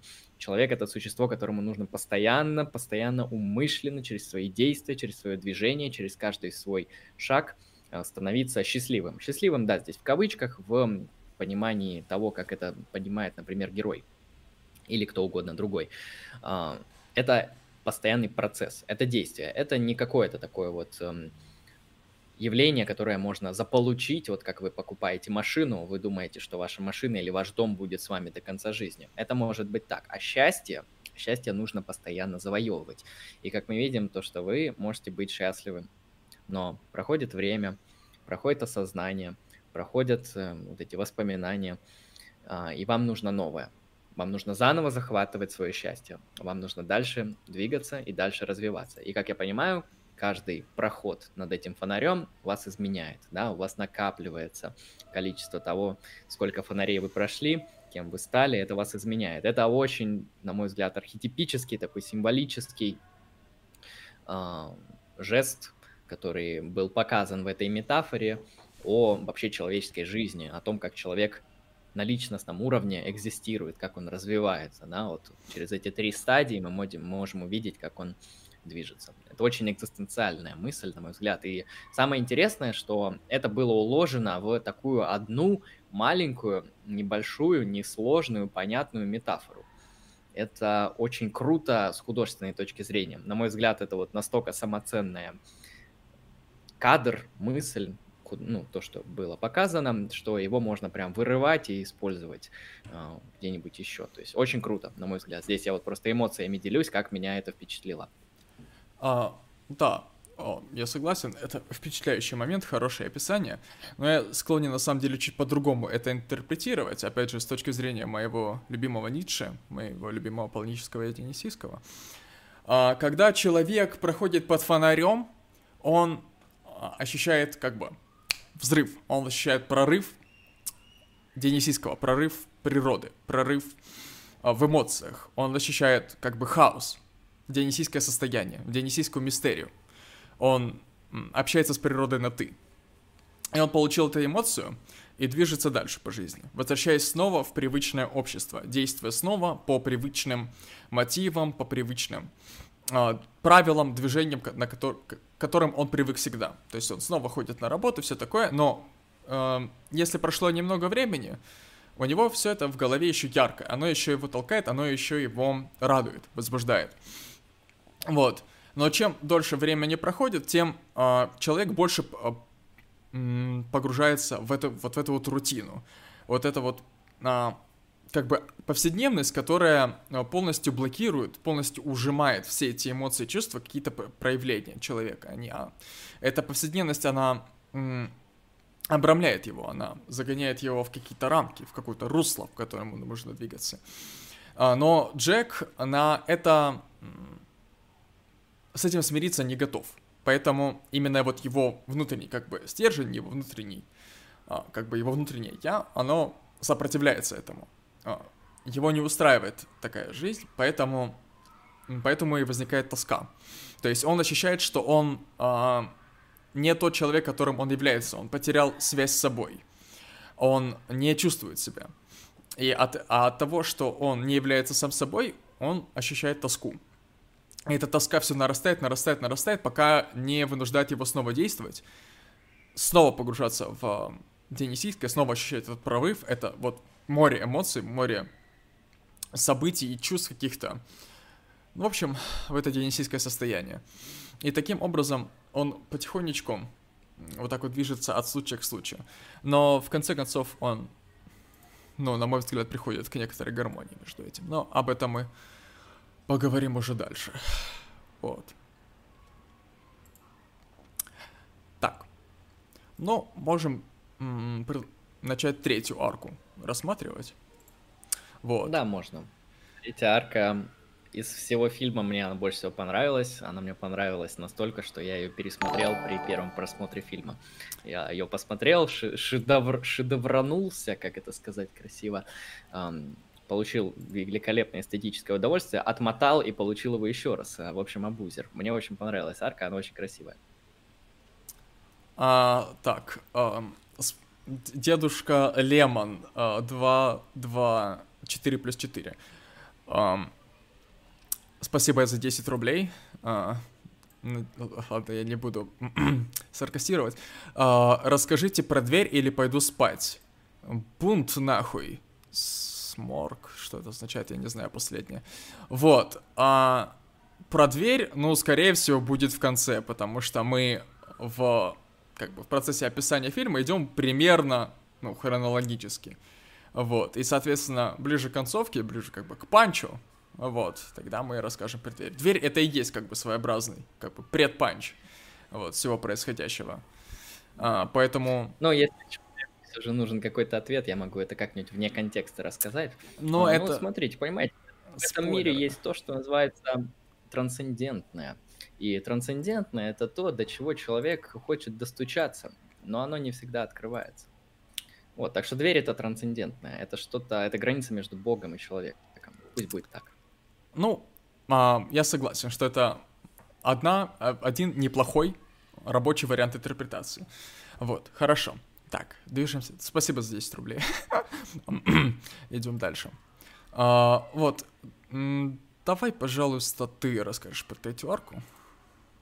Хорошо, начну. Как выглядит наша прекрасная третья арка? Насколько я помню, она начинается с того, что господин Джек рассказывает нам про то, что называется этика, этика охотника, охотничья этика, то есть некоторые правила, по которым охотники охотятся. И это такое небольшое введение для того, чтобы эта арка как-то нам гармонировала. То есть сначала при а, рассказе мы понимаем, что сейчас будет речь о чем-то, что называется охота. И действительно, когда мы видим, арка начинается с того, что похоже, что Джек пришел на охоту. И на самом деле в третьей арке на секунду может промелькнуть мысль, что Джек исправился, что Джек стал каким-то, а, ну, что ли, покаявшимся человеком, человеком, который выбрал иной образ жизни обычного семьянина или каким-то... В общем, как будто он стал кем-то не серийным и не убийцей. А я... Эта мысль нам закрывается нам. Я буквально одну маленькую... Один маленький комментарий, комментарий ставлю. Если обратить внимание, перед каждой аркой идет разговор с Вирджилием, и вот прямо перед, перед началом арки мелькает какая-то фраза, какой-то вопрос Вергилия, да, который сразу же нас перекидывает тематически на следующую арку. К примеру, в конце первой арки он спросил, хм, а полицейские тебя не донимают, что ли? Вот, он такой говорит, полицейские? Ну, и начинает рассказывать вторую арку с бабулей и полицейским. А, в конце второй арки у них с Вергилием идет а, разговор о семье, там, ну, о, там, о любви, о семье, в основном о семье. И он такой говорит, хм, семья, о, с семьей связан один интересный проект, из которого у меня вышла самая шедевральная моя работа, на мой взгляд. Так он сказал. Ну, одна из самых превосходных его, самых лучших его работ, так он выразился. И начинается третья арка про семью, собственно. Она... Да. Она очень семейная, очень добрая. А, хорошо, то, что сказал сейчас Алексей, это, на мой взгляд, очень... Ну, во-первых, это круто, а, то, что мы это выделили. А во-вторых, это круто именно с художественной точки зрения. То есть а, параллельно мы видим, что идет некоторая вот та самая другая сюжетная линия, тот самый диалог между ценностями Джека и ценностями Вергилия. Э, и это очень грамотно и круто показано именно с точки зрения ну, сценария и так далее. Но это не важно. Важно то, что Джек, он или умышленно, или, может быть, даже неумышленно, а находясь на позиции какого-то тролля, какого-то человека, который все понимает и иронически, сатирически, перевернуто, отрицательно в каком-то смысле, э, он отвечает на вопросы Вергилия. И действительно, да, когда Вергилий то есть мы чувствуем, что Вергилий, по крайней мере, те вопросы, которые он задает, это такие вопросы, которые, ну, довольно адекватно поставлены четко, а, понятно, что на них можно ответить. Мы видим некоторую ясность мысли. Но Джек, он, он своего рода такой вот тролль. И вот лучше всего подойдет эм, термин тролль, ну или просто человек, который все воспринимает иронически. Причем это делает, как я понимаю, а, умышленно. Я бы не сказал, что это свойство его природы, хотя тут уже тонкая грань. Ладно, это оставлю на, на откуп зрителю. Суть в том, что да, Ему Вергилий задает четкие ясные вопросы. А Джек, отвечая на эти вопросы, Вергилия всегда отвечает как бы не то, что мы ожидаем услышать. То есть, когда его спрашивают про полицейского, ну, хочется услышать типа, ну да, я их боюсь, как бы, ну, закон это такая вещь, да. То есть, мы хотим какой-то вот такой ответ. Но Джек, он говорит, ну да, была у меня одна ситуация с полицейским. То есть, он как бы троллит, он, он дает, он дает ответ, но он дает ответ, не который ожидается. Также и с третьей аркой. Когда ему Вергилий спрашивает, вот, а как тебе семейные ценности, вот ты не хотел там завести семью, там, стать нормальным человеком в таком обыденном, общечеловеческом понимании, да, когда у тебя там семья, дети, дом, все дела, ну, то есть классическая такая а, мечта почти каждого человека, стабильные семейные ценности. И Джек говорит, да, это круто, знаешь, был у меня один момент с семьей, и он сразу начинает, начинает свою ироническую деятельность, и действительно, третья арка начинается с того, что Джек приходит, приезжает в лес с женщиной и двумя детьми, ну и явно с собой. Привозят с собой ружья, и как будто они выглядят как семья, как какая-то семья, которая выехала на охоту. А, а, Lexus, спасибо за 10 рублей. Э, сообщение. Продолжайте, продолжайте. Сделайте еще акцент про монолог, про монолог о благородной гнили. Bleed Purple. А, об этом, Это да. будет сделано. Конечно, мы поговорим. Спасибо за донат, поговорим, конечно. А, хорошо. И рассуждая про этику охоты, про семейные ценности, показывая эту картину, мы на секунду действительно э, заблуждаемся, думая, что Джек стал нормальным человеком. Хотя мы помним, что это человек, который все переворачивает. Это человек, который против вот этого христианского, типичного, вот этого классического буржуазного понимания жизни, потому что все, что у него спрашивают, он все это переворачивает, он мыслит совершенно по-иному. Это другая позиция, это другой Так. А, так, ждем, пока Андрей отлагает.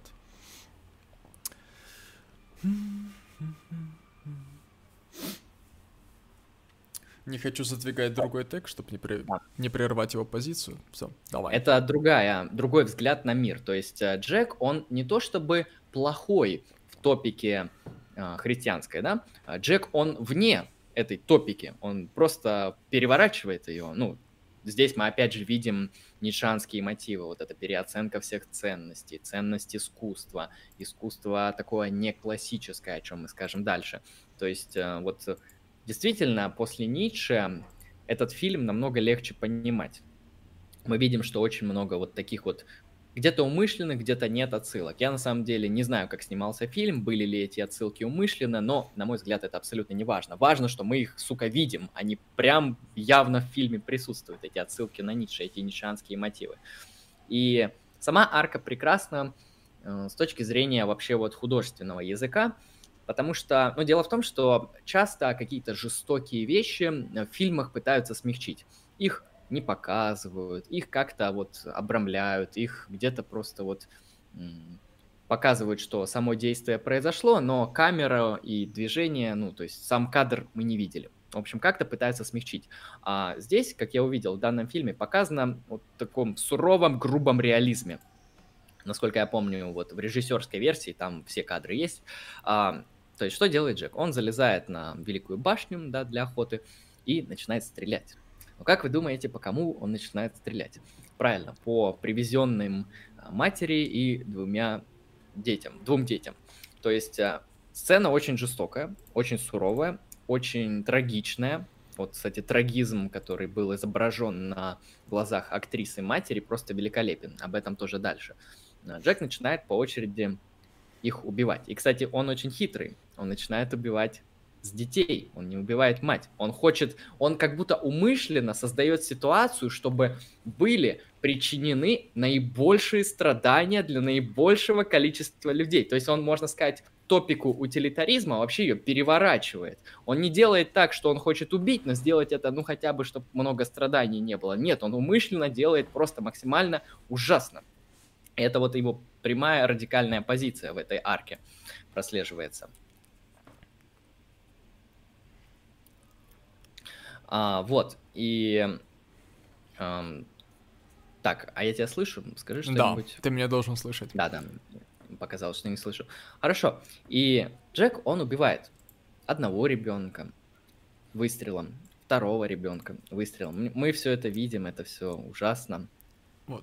Я, я хочу сказать, что это он не только делает это а, ради причинения страданий, он еще называет это следованием охотничьей этики. Я подробнее об этом после Андрея скажу. Да, то есть убивает одного ребенка, второго выстрелами. Кстати, я вот не помню, Джек промахи делает или нет. А, да, там, насколько я помню, эти люди, они сразу начинают, очевидно, прятаться, они понимают, что что-то происходит здесь ужасное, отвратительное, поэтому Джеку на самом деле не так просто дается убийство этих людей. Где-то он промахивается, где-то ему приходится несколько раз сделать попытку, но так или иначе он ведет себя как охотник, он видит свою цель, он применяет к ней методы убийства. Когда остается одна мать, мы видим, на мой взгляд, очень красивый кадр. Красивый потому что в нем передана трагедия. А, вот, на мой взгляд, в этом кадре вообще показано, что такое трагедия. Потому что, ну, мать в, той, в том кадре, это мученица, да, она страдает, причем страдает очень максимально хуево она страдает. И дело в том, что она ничего не может изменить. Она ничего, абсолютно, она не может э, никак этому помешать, она не может как-то, а, ну, она безвольна, безвластна, точнее, в данном случае, и она не может как-то э, вернуть события, поменять или хотя бы их смягчить. Нет. Джек, он выступает здесь как вот этот рок судьбы, который абсолютно про... Он просто хочет, и он делает, ему нормально. Вот, и в этот момент мы просто на глазах матери, у которых только что убили двух чад, э, ну, как мы знаем, для матери любой матери, ее дети это очень важные и очень сокровенные а, люди. И мы видим на ее лице просто некоторую вообще апатию. Мы видим, что она уже умерла. Ее смыслы жизни, ее варианты существования, ее реализация как человека, оно просто было уничтожено. То есть мы видим, что она уже мертва до того, как ее дальше Джек убьет. А, и мы видим эту трагедию, эту пустоту в глазах, эту бездонную бездну и ужас, который она испытывает. И это очень красивый кадр. Это вот передать за такой короткий хронометраж, ну, за всю третью арку, э, такие сложные эстетические события, то есть, ну, по факту здесь воспроизводится, на мой взгляд, э, греческая трагедия. Ну, по крайней мере, мы ее видим. Передать так грамотно трагедию за такой э, короткий хронометраж, это на самом деле очень тяжело, это очень сложно. Это, можно сказать, требует гения. И режиссер здесь поступил гениально, именно поэтому третья арка у меня вызвала какой-то просто неадекватный восторг, потому что она передала эмоции за короткий хронометраж, все понятно, четко, красиво и необычно. И завершение арки, я думаю, ты про это расскажешь, как там вот символ был выложен. А, да, вот, теперь, теперь мой комментарий, моя точка зрения. А, чуть с другой стороны, мы видим в этой арке очередной этап развития Джека. Очередной этап, очередной шаг, очередной как бы чекпоинт на пути к постройке своего дома. Он э, в этой арке ведет себя уже значительно более уверенно. Он э, выезжает э, с этой семьей на охоту, он играет просто первоклассно. Можно его реально, реально посчитать за отца, как бы, этих, э, этих детей. Ну, понятно, что он там любовник матери, но тем не менее. То есть он ведет себя естественно, он уже прокачался.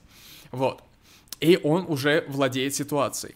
Он уже а, собрал себе навыки, навыков, да, наловчился, да, а, сделать все правильно и так, как он считает нужным. И а, арка, она разделена на две части. Вот. Первая часть это диалоговая и как бы с образами, да, вторая часть она уже про эти ужасные убийства. Вот. А в первой арке он рассказывает про, ну, детям, про охоту.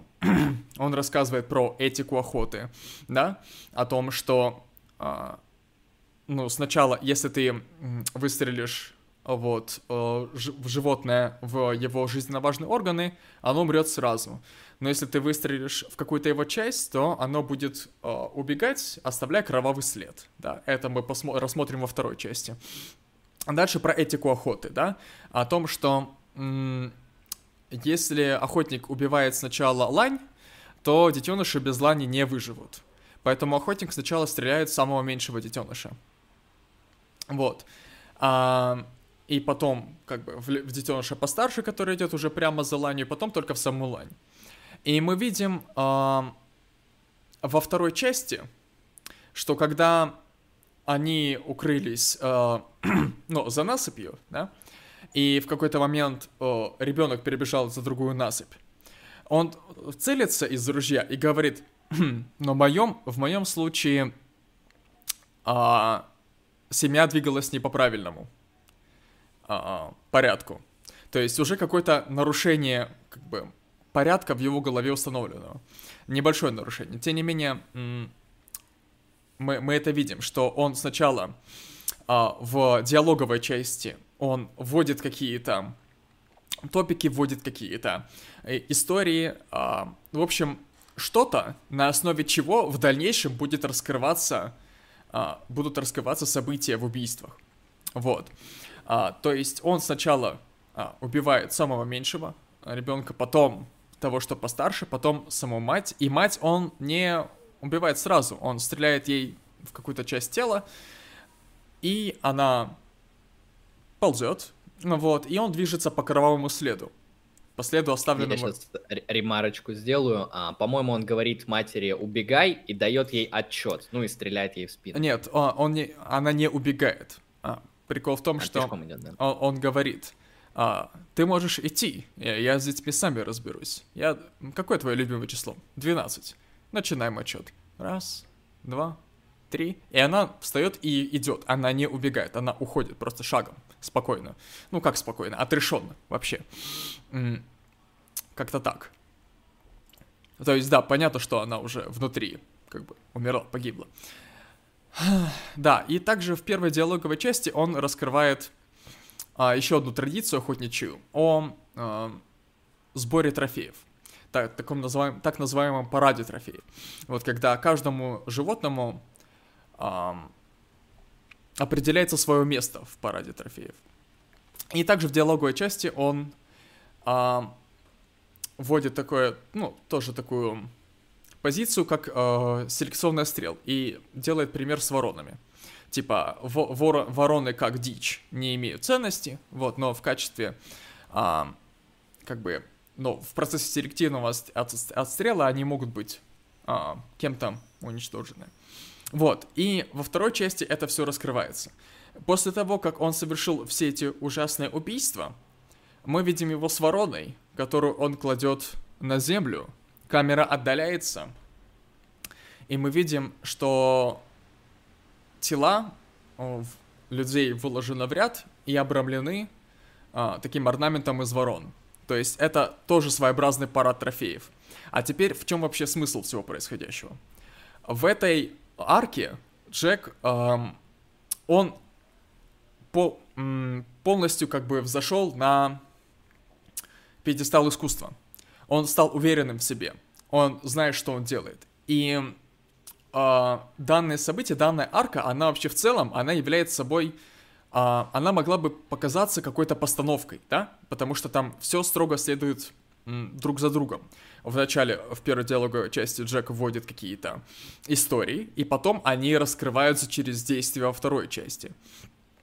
То есть Джек идет по какому-то плану, по какой-то пьесе, по какому-то сценарию он идет, уже заранее уготованному в голове. Джек уверен в себе. Вот, но постановка а, это что-то не, на, не настоящее, да, это всего лишь постановка. Поэтому, если и можно с какой-то натяжкой назвать это происходящее искусством, то это уже перформанс. Джек совершает искусство через перформанс, через исполнение. Он идет по сценарию, он э, каждый шаг выполняет строго в соответствии со своим планом, со своим сценарием. Он не отступает от него. И в конце концов а, мы видим целую арку как завершенную картину. И в ней все находится на своих местах. В ней нету какой-то... Джек тут не стоит картину, Джек тут не рисует. Если вот в предыдущих арках Джек фотографировал своих жертв, вот, то в этой арке нет смысла фотографировать, потому что сама она вся в целом является искусством. Это как кино. А, которая имеет свой хронометраж, это как пьеса, которая тоже имеет хронометраж. Только здесь не пьеса, опять же, здесь нет постановки, это перформанс, это исполнение, это в реальности исполнение, как чувак, который прибил свои яйца к Красной площади. Примерно так. Вот. То есть, в этой арке худож... эм, Джек раскрывается именно вот как деятель искусства, точнее, он пытается быть деятелем искусства, он старается быть деятелем искусства. А, вот. И мы видим, что у него получается. Фух. По крайней мере, с его точки зрения, да, он тот результат, который он выстроил на основе в конце третьей арки, его удовлетворяет. И мы видим, что действительно он растет как художник, его методы изменяются. Если раньше он э, занимался фотографией своих жертв, а, или другими какими-то способами, как, а, как свои убийства не просто опрофанить, не просто вот типа убил ради того, чтобы убить. У него всегда цель. У него его жертвы выступают материалом для искусства, что интересно. Это у нас подводит к той самой благородной гнили, о которой мы позже будем говорить. Еще до гнили стоит вести э, важную тему, которую, опять же, скорее всего, после гнили мы раскроем. А Джек на протяжении всего фильма строит дом. И несколько раз он его сносит. Говорит, нет, шлак, шлакоблоки не подходят, нужно попробовать дерево. Потом дерево не подходит, нужно попробовать там, железобетон. А, не подходит материал, не подходит материал. И а, Джек также в начале фильма говорит о том, что а, материал обладает собственной волей. Вот, материал, он, от него много чего зависит что раскрывается вот прям в самом конце фильма вот прекрасным образом. А, да, продолжай, пожалуйста. Да, кстати, по поводу материала, это такое, на самом деле, можно сделать а, заход к Аристотелю по поводу того, что не вся материя может взять любую форму. То есть э, некоторые виды материи, они могут взять только определенную форму. Даже на примере той же статуи. Для статуи отлично может подойти мрамор, камень, там, мел, какой-то определенный материал, чтобы создать прекрасную статую на того же Давида, например. Однако вы не можете слепить статую Давида из говна, там, не знаю, из э, бумаги там или из чего-то, что не подходит. То есть материал, да, он имеет определенное закрытое количество тех форм, в которые он может воплотиться. И та форма, которую он перед собой в голове держит Джек, возможно, он ее даже не знает, он идет к ней интуитивно, а, и он видит, что не подходит. Это не подходит, не подходит, он перебирает, он художник, он пытается найти то, что ему надо. Да, он пытается найти материал для своего дома, и в конечном счете он этот материал находит. Да, что мы потом раскроем. Так вот, продолжай, пожалуйста. Вот, и Джек, он, как мы видим, все больше и больше становится человеком искусства. Да, конечно, мы его можем осуждать. Типа, что ты творишь? Что за херню ты делаешь? Дальше он на эту апологетику будет отвечать, мы это раскроем. А, мы видим, что все его жертвы, они имеют цель, они имеют смысл, они имеют смысл, по крайней мере, для него. А, он, они нужны для искусства. А, сначала это фотографии, потом тот самый символ, который вот он э, создает по результату охоты. Они выполняют инструментальную ценность, они его краски, на который, благодаря которым он рисует картины. И он меняет стили, он развивается как художник, он становится он усложняет. Мы видим, что там еще будут несколько художественных ходов, которые он а, применит в течение фильма. И в конце фильма, как кульминацию, он построит свое художественное произведение. Об этом, опять же, позже.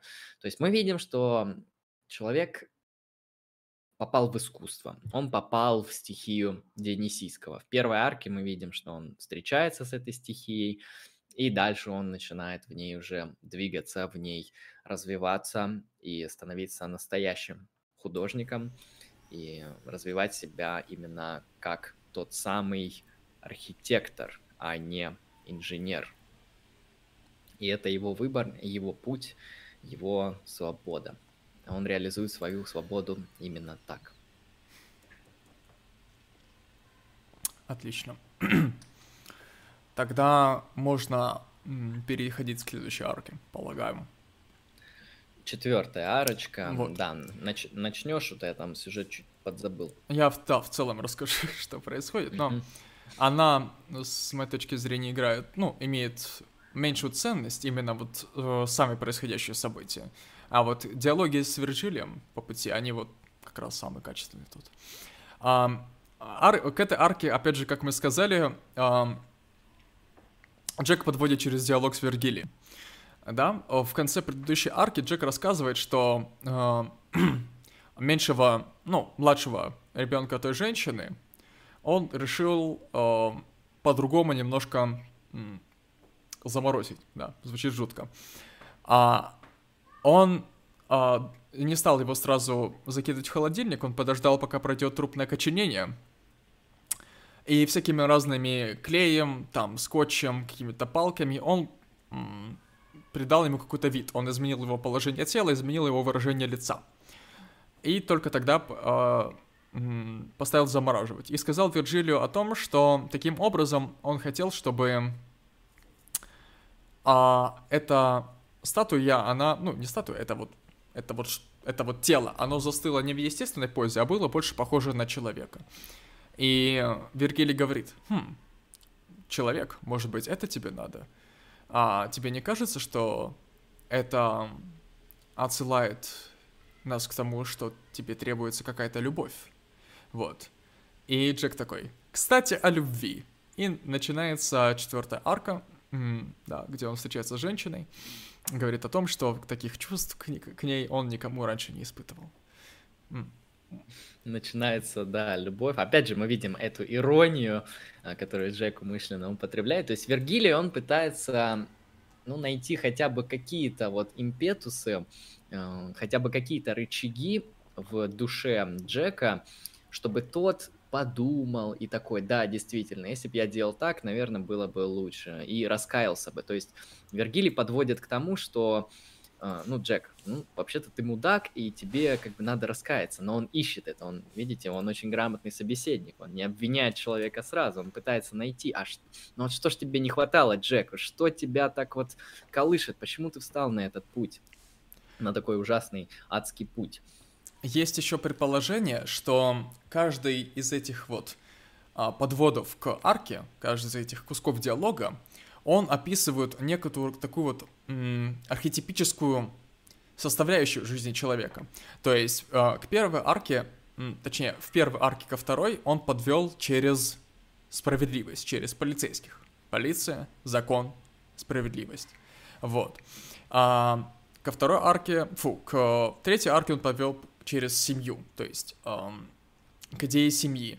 К четвертой арке к идее любви. То есть о том, и, и мы видим в итоге, как эти а, как бы явления происходят конкретно в жизни у Джека.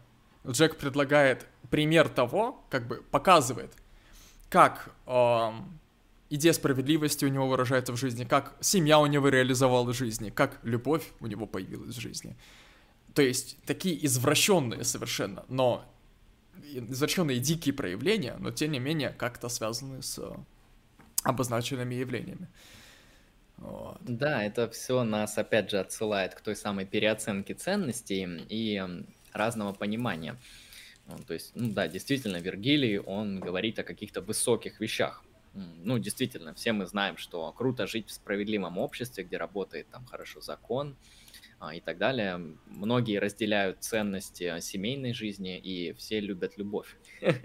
Как ни странно, романтику, вот это все, это многие, многим людям это нравится. То есть Вергилий, он говорит действительно о таких ценностях, о таких вещах, с которыми люди в жизни часто встречаются, о которых они мечтают, которые они имеют и стараются их улучшать и развивать.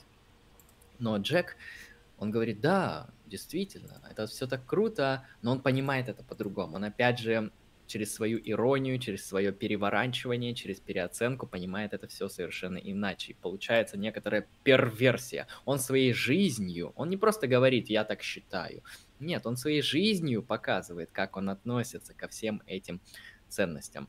А, то есть он, можно сказать, перформативный человек, перевернутый человек эм, во всех аспектах человеческой жизни. Можно сказать, весь вот этот классическую схему нормальной жизни, как ее часто называют, э, Джек просто своим существованием опровергает, он ее посылает к черту.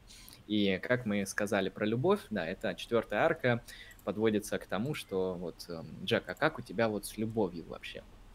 И Джек описывает очень интересные а, отношения. Сюжет начинается, не помню, с чего он начинается, но суть в том, ну. что в комнате находится Джек и красивая, молодая, а, конвенционально привлекательная девушка-блондинка.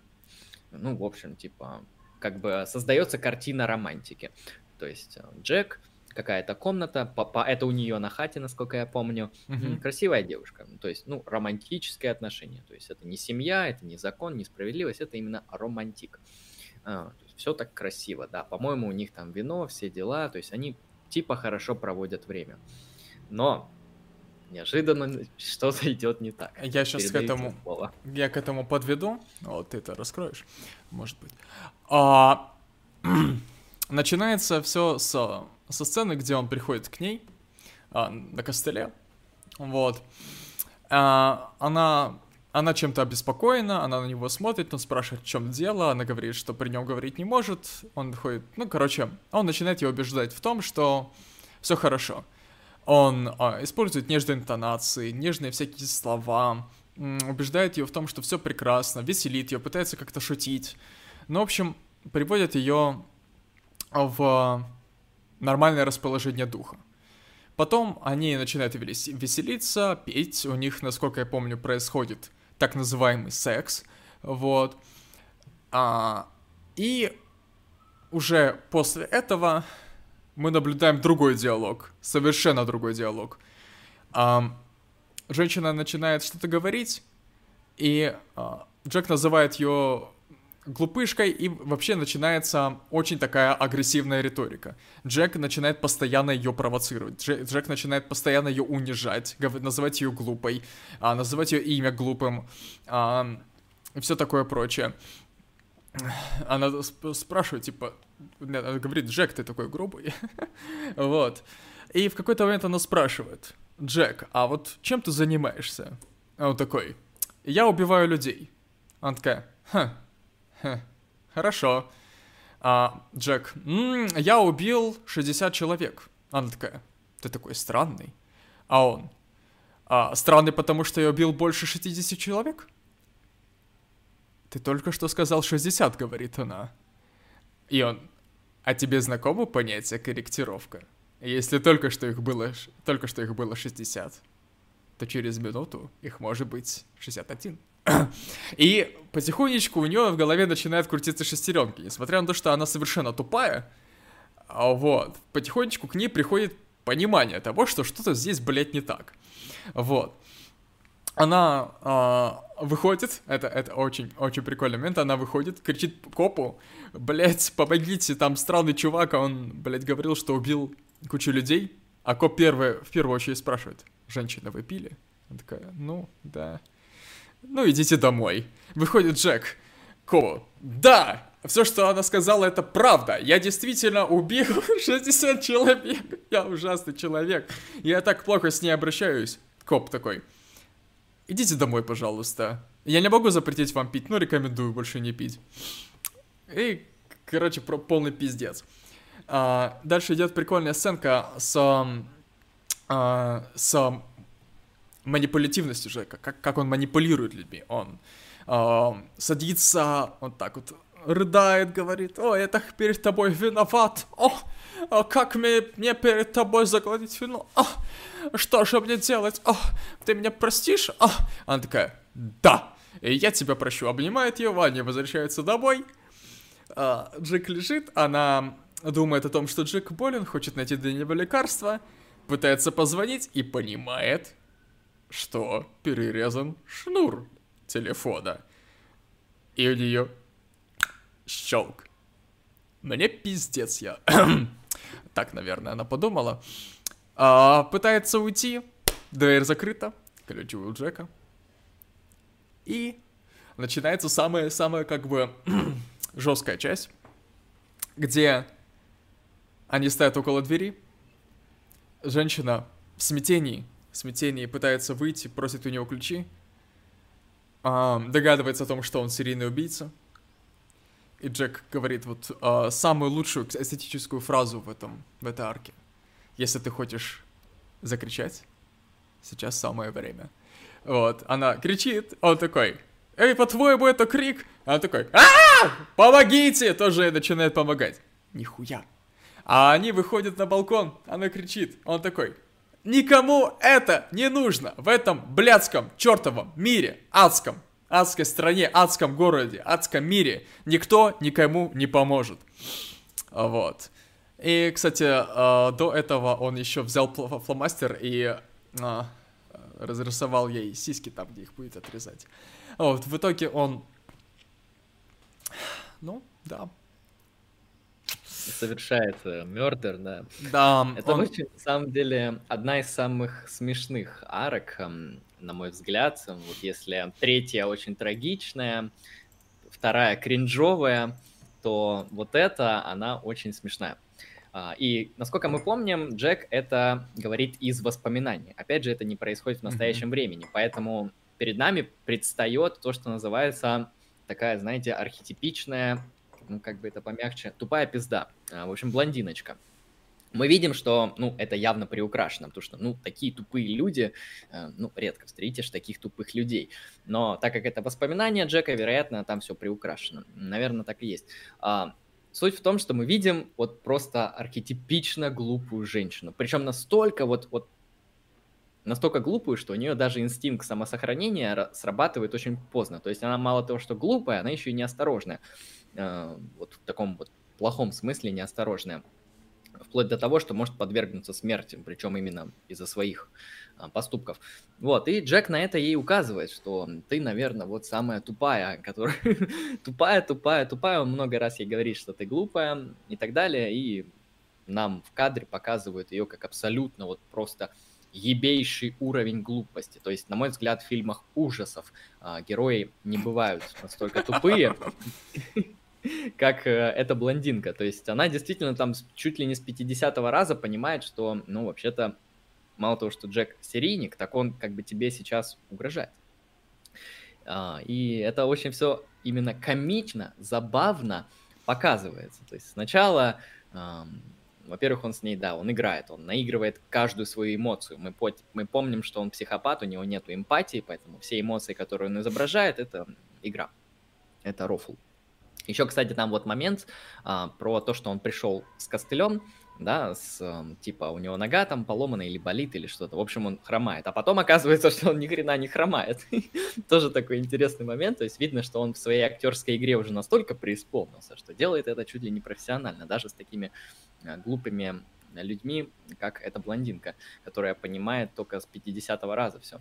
И опять же, да, здесь эм, лейтмотив, на мой взгляд, этой сцены это вот некоторый такой показывание адского мира – то есть мир, в котором тебе никто не поможет. Мир, в котором, когда ты попал в беду, то с этой бедой ты останешься наедине. И ни стражи закона тебе не помогут, ни твои соседи тебе не помогут. И ты явно не сможешь убедить человека, который тебе угрожает, в том, что ему не нужно это делать. То есть, по факту, ты в беспомощном состоянии. Ты можешь понадеяться только на себя. А эта слабая молодая женщина, она ему даже отпора никакого дать не может, поэтому, к сожалению, она в состоянии абсолютной беспомощности. И именно в этой арке как раз-таки это все красиво и круто показано, потому что если бы там не было показано, что она кричала в доме, на балконе, не говорила с копами, то мы бы могли потом сказать, ой, если бы она была чуть поумней, она бы покричала, и ее бы предположим, спасли, или Джек бы ее не убил. Мы бы могли строить такие мысленные эксперименты. Но в данном случае нам режиссер показывает, что она попробовала все, и ничего из этого не помогло. И она в полной обреченности. Она вот попала в такую вот неудачную ситуацию не только по своей причине, потому что она глупая и опрометчивая, на мой взгляд, у нее вот с вот чувством самосохранения очень плохо, потому что это чувство, на мой взгляд, оно такое не инстинктивное, но интуитивное. То есть в какой-то момент человек может начать его чувствовать, и даже рационально не осмыслив, что происходит, он уже как-то может насторожиться, может бояться, проще говоря. Вот у нее даже с этим все плохо. То есть ее э, наверное, биологические способности, я уже не знаю, как сказать, настолько а, слабы и некачественный, что она вот даже страха не чувствует и не понимает, что происходит. Вот, это тоже создает нам такой образ человека, который вот ничего не боится и думает, что в крайнем случае ему помогут э, органы власти, государство, близкие люди, соседи. Но нет, никто ей не помог. И не помог бы. И это тоже из комедии, из всей этой комедийности переходит вот в эту трагичность. Да, и Джек от, отрезает ей грудь и делает из нее кошелек. Я вот, кстати, не всем понял, а как это можно вот прочитать, как это символ какой-то, то, что он ей грудь отрезал. Потому что раньше он уже это не делал, или это всего лишь одна из новых форм его искусства. То есть, если раньше он там фотографировал, потом он там скривил фигуру из ребенка, здесь он решил грудь отрезать. То есть он еще продолжает новые методы искать. Ну, экспериментирует, вероятно, да. Но он сказал об этом что не хотел, чтобы что-то пропадало. Вот. Как-то так он выразился. В этой арке происходит также самый интересный диалог с Вирджилием. Но сначала о тигре и ягненке снова. Именно в этой арке эта, а, эта мысль, она получила завершение. Во-первых, в этой арке, в, в их диалоге Джека и этой женщины, ее звали Жаклин, а, он ей рассказал, ну, примерно обозначил эту притчу. И вот Вирджилий после этого всего спрашивает, а почему все женщины, которых ты рассказываешь, глупые? Точнее, почему вот все, кого ты убил, это глупые женщины?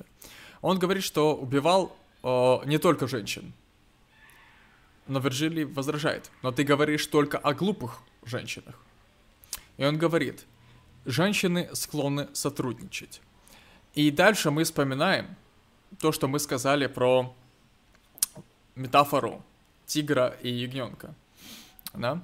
А конкретно о том, что он не любит религию, религию тупых, ну, глупых людей, а, бог в которой учит отрицать себе тигра и превращает людей в толпу рабов. В данном случае толпа рабов — это, ну, толпа ягнят, стадо ягнят. И э, в этом фильме все его жертвы до пятой арки это, ну, те, что показаны, да, в арках, это глупые женщины, это ягнята. То есть в этом фильме мы видим противостояние вот Джека, его как бы а, контрморальность, его как бы нигилистический настрой по отношению к христианской этике, потому что все эти примеры, они имеют вот в своей структуре именно Джека в роли тигра и жертвы в роли ягненка, глупого, тупого, беззащитного, невинного. Вот. Как-то так. И дальше начинается самое интересное. А именно э, то, о чем нас, нас попросили рассказать, о благородной гнили. А Джек приводит... Я сначала приведу метафору, потом, Андрей, ты продолжишь. А Джек приводит не то что метафору, аналогию. А, он рассказывает, что вот в разных традициях есть э, несколько интересных способов увеличить сладость вина, повысить количество в нем сахара. Вот.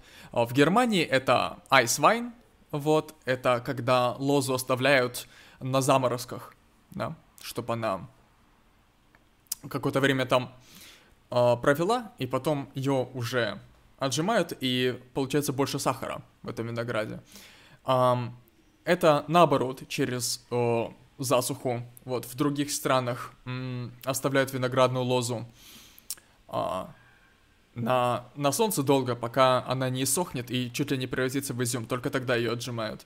И третий вариант — это вариант через благородную гниль, через особый грибок, а, который а, распространяется на эту виноградную лозу, на эти виноградины. И они, вот эти виноградины, они увеличиваются в размере, они становятся плотными, и в них увеличивается сильное количество сахара. И вообще в этом диалоге, этому диалогу предшествует эм, взгляд, ну, один, одна из позиций Джека насчет искусства, о том, что человек обретает свою художественную ценность именно после смерти. Он подводит, э, во-первых, он вспоминает притчу о э, тигре, тигре и ягненке, когда говорится о том, что искусство возникает, когда тигр пожирает и убивает ягненка. И... А во-вторых, он из мысли о том, что человек обретает ценность искусства именно после смерти, вот на основе этой метафоры,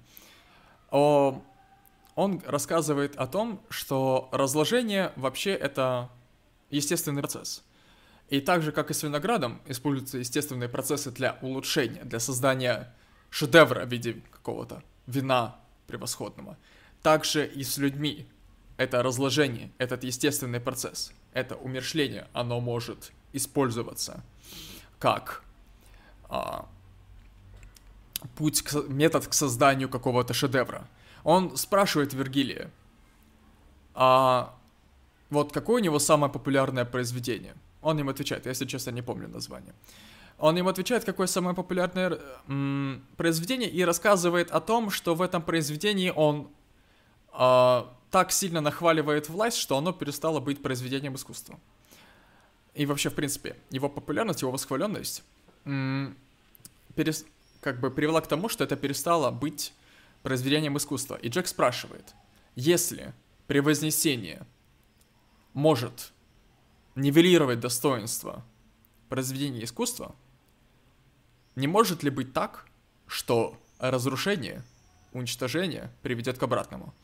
Вот. Это как бы основной тейк, как раз вот в трех как бы метафорах, в трех, с трех позиций. Передаю слово тебе. Хорошо. Тут, я думаю, мы подольше поговорим про этот кейс, про благородную гниль, как минимум, потому что лично мне он очень понравился, он мне показался очень крутым. А почему? Потому что, опять же, художественные способности режиссера нам смогли передать очень сложную мысль, очень сложный концепт в короткий хронометраж, в нескольких метафорах, в парочке диалогов, и это все понятно и доходчиво.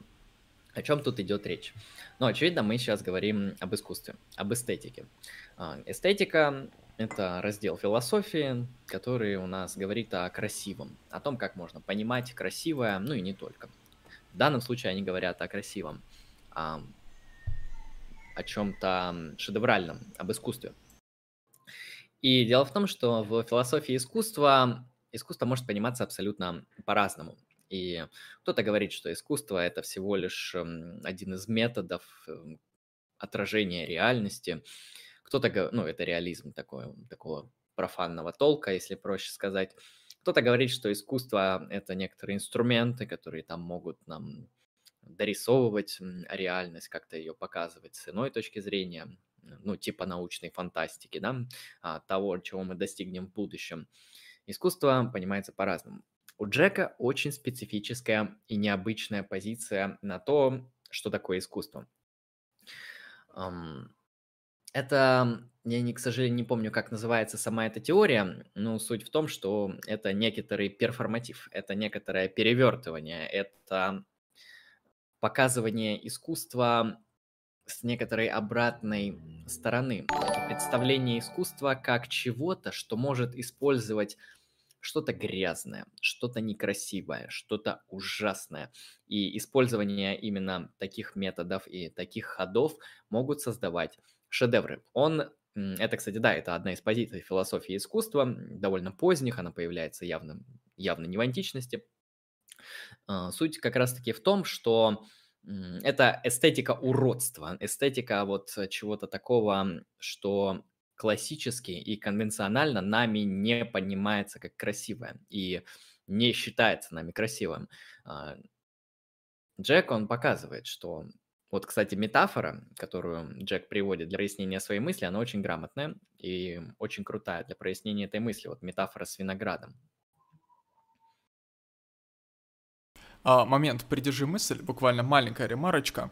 А, Донат пришел. О, спасибо, Калмас, за... Отличный никнейм.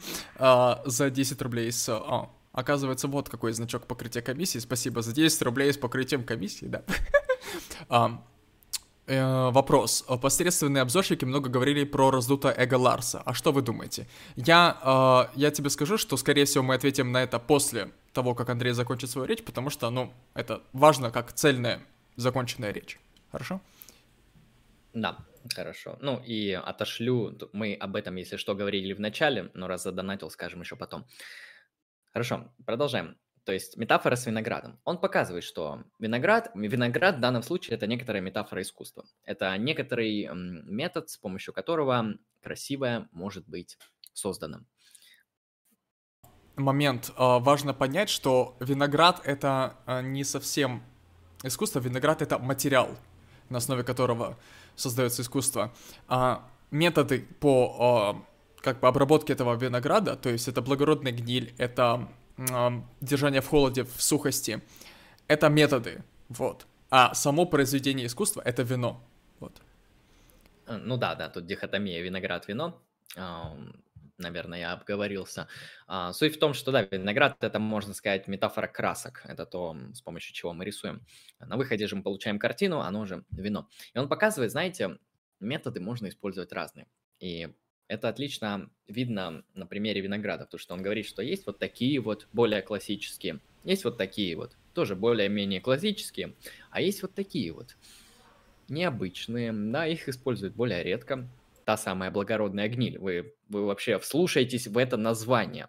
Оно звучит даже противоречиво. Это настолько грамотная метафора, что я, у меня даже слов нету, насколько можно было вообще грамотно подобрать а, такую метафору, такой образ, такое сравнение, чтобы донести мысль. Просто эта метафора вот один в один доносит эту мысль. Благородная гниль. А, то есть даются вот два противоположных образа. Гниль. Гниль то, что, ну, большинство нормальных людей с нормальными как бы а, когнитивными способностями просто отвергают. Они просто посылают это к черту. Гниль нами воспринимается как что-то опасное, как что-то отвратительное, мерзкое, ужасное. А, мы от него сторонимся. И иногда, если что-то это прям вот ультра гнилое, мы это сторонимся очень резко. Все мы знаем эту эмоцию, это чувство, когда ну не все, наверное, кому-то больше повезло, когда вы, например, откусываете яблоко и видите, что оно гнилое или что оно червивое. И это в вас вызывает некоторый ужас просто. Вы шокированы. Хотя вы, конечно, ожидаете, ну, не все, но в теории можно ожидать от каждого яблока, что снаружи оно такое все красивое, а внутри какой-то гнилой кошмар.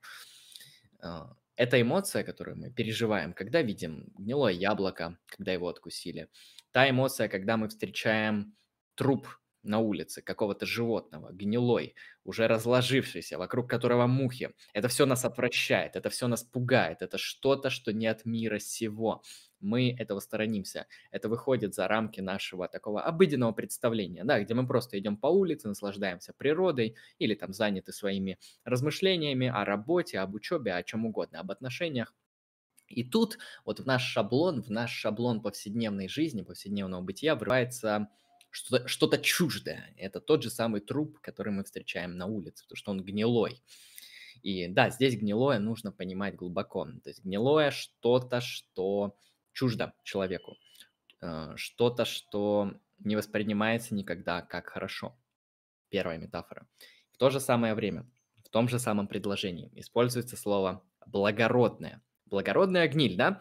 пытается сочетание несочетаемого. То есть благородное мы представляем наоборот как что-то такое крутое, красивое, выдержанное, эстетичное, хорошее. То, что мы все любим и все уважаем. То есть по факту это противоположности. И вообще я удивлен, что смогли найти такую красивую метафору для описания этого, то есть метод создания вина через благородную гниль. Да, когда виноград сгнивает, можно сказать, портится, становится отвратительным, но на выходе мы получаем прекрасное вино. И это то самое искусство, то, как понимает его Джек. Джек говорит, что нет, знаете, вот эти вот классические модели, классические методы, это, конечно, кому-то интересно, но явно не мне. Это как-то скучно. Он говорит, что настоящее искусство – это вот этот тот самый перформанс. Это когда какие-то ужасные, противоположные, конвенционально непринимаемые вещи используются для создания шедевров. И, что, и он говорит, что вообще возможно создать из таких ужасных вещей, из таких ужасных методов шедевр. А, ты закончил? А, ну, скажи, если что добавлю. Пока. А у меня просто такой вот завершающий, как бы, тейк с моей точки зрения такой. Вот эта история, которую мы сейчас рассказываем о благородных деле. Поэтому, если тебе есть еще что добавить по ней, то прошу, если по, по ней все, то я, я продолжу. Угу, ну, тогда еще пару слов.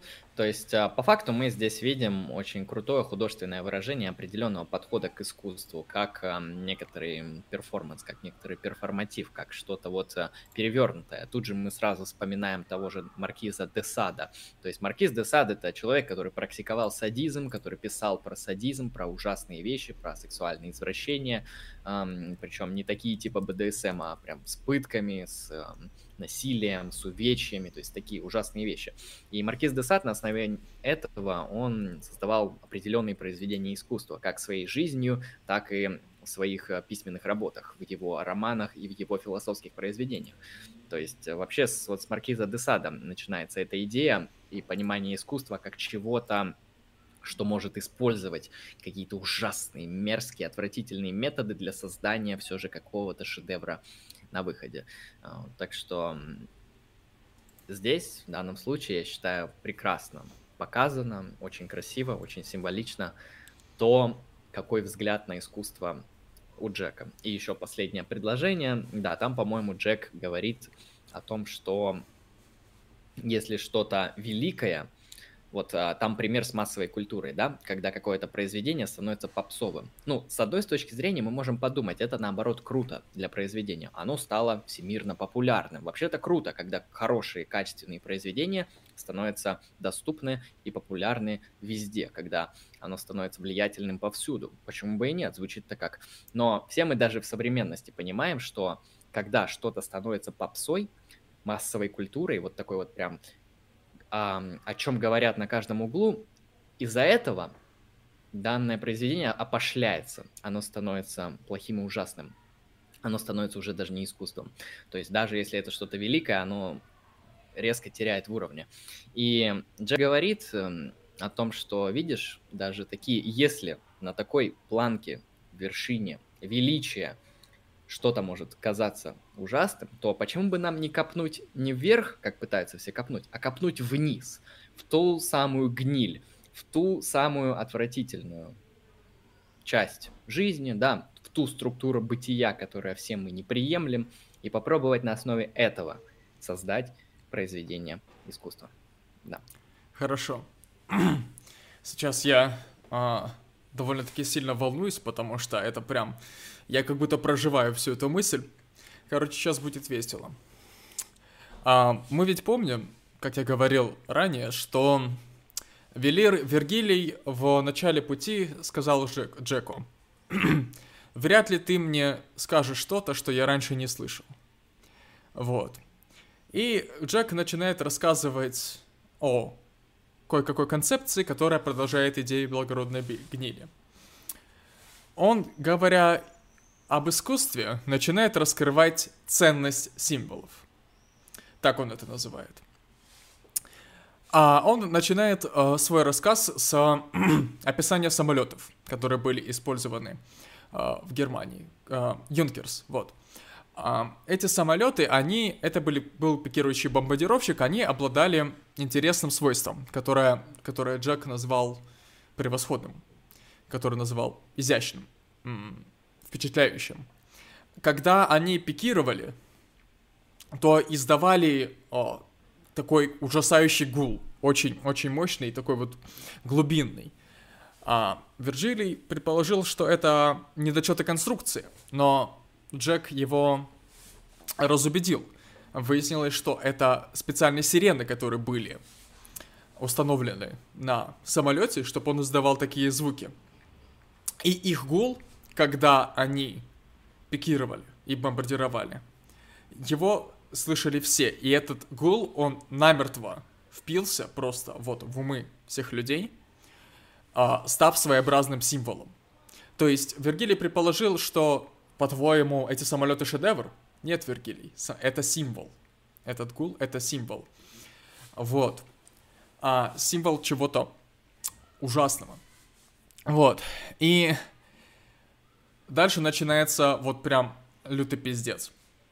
И он, он рассказывает о том, что символы — это то, что оставляет за собой люди, и то, что оказывает сильное воздействие на мир.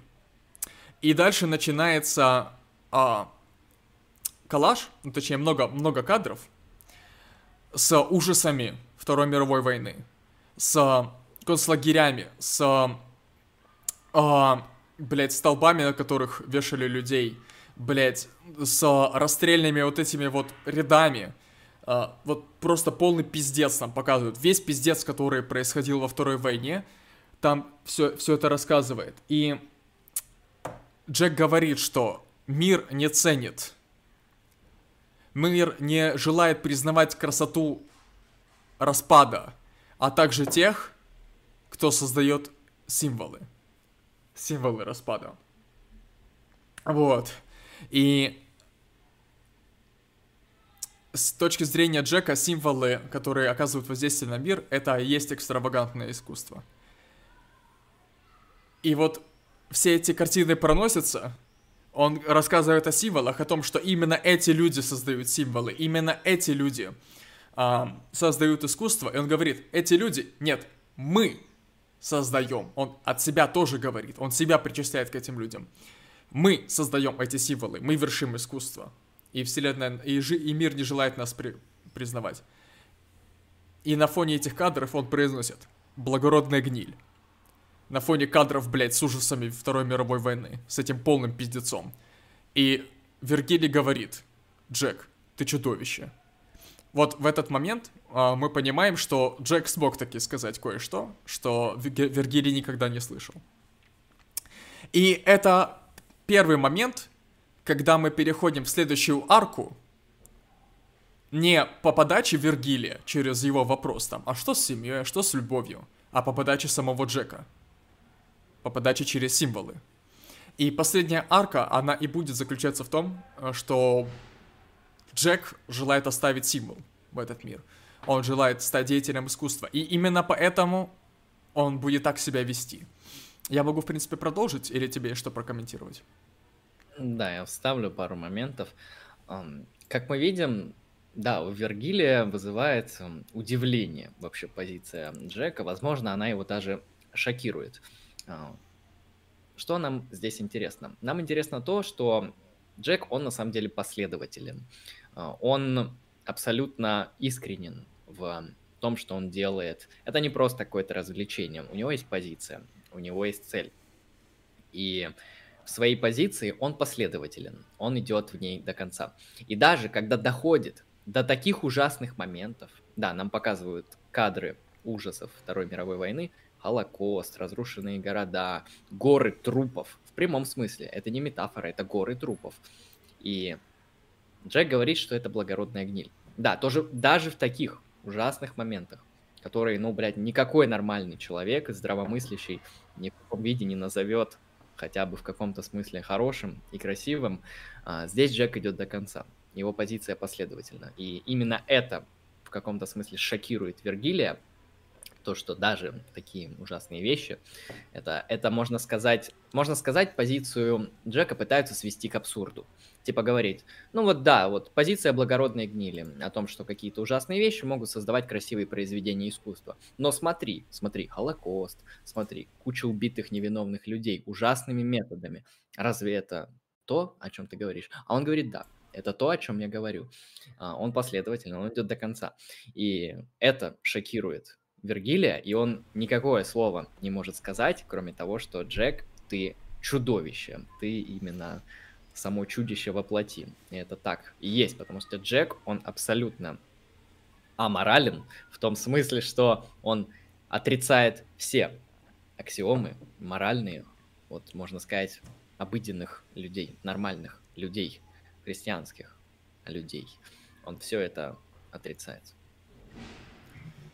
Но, как мы выясним, не все так однозначно на самом деле. Вот. И пятая арка, завершающая арка. Сначала опишу, что вообще происходит. А, про, прости, прерву. Mm-hmm. Я отвечу на вопрос с донатом, который точно, последний был. Точно, про, да. про, Ч, про ЧСВ, там Ларса mm-hmm. фон да. или что-то такое было. Да. Можешь зачитать, чтобы я не ошибся? А, так, секундочку. Посредственные обзорщики много говорили про раздутое эго Ларса, в кавычках. А что вы думаете? Я могу сказать, ну, мы об этом вначале говорили, а, очень правильно донатер употребил фразу «посредственные обзорщики».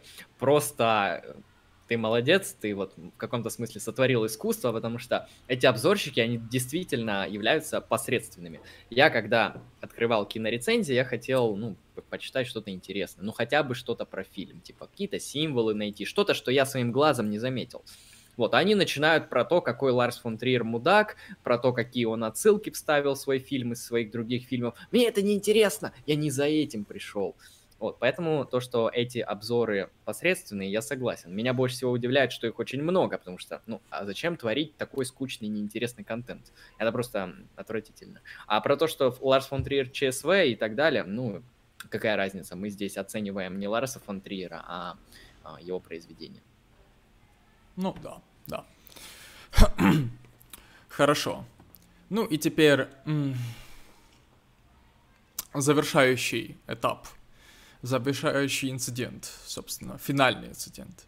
Самый вот сложный, потому что он и кульминирует, и завершает а, все мысли, шедшие до этого. Что вообще происходит? Джек желает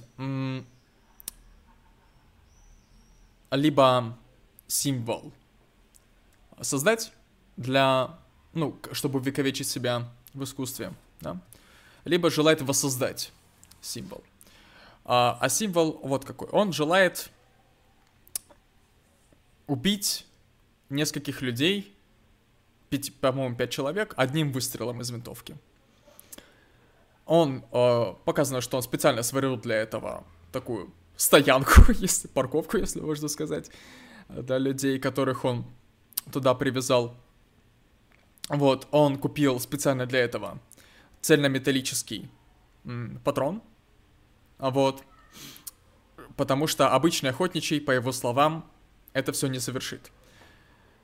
Но одна из жертв, одна из жертв, э, военный, он сообщил, что это тот патрон, который Джек желает зарядить, он не цельнометаллический.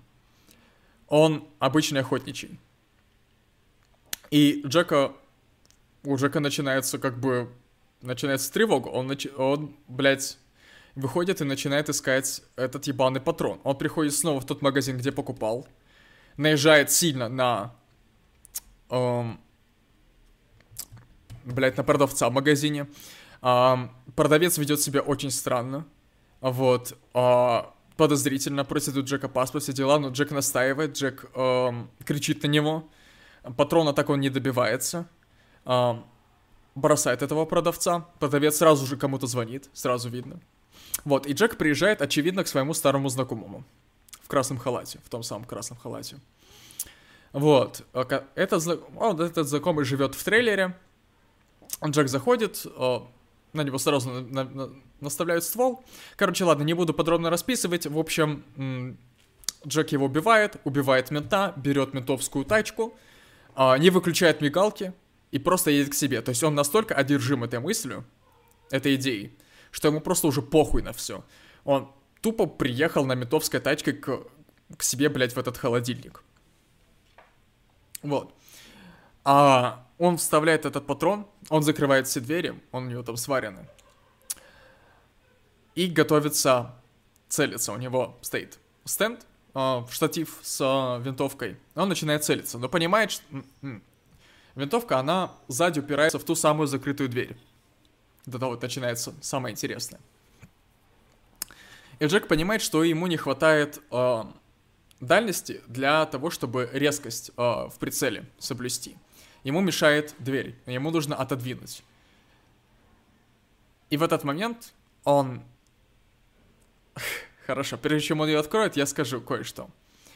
Есть предположение, что этот холодильник является метафорой к разуму Джека, к его личности.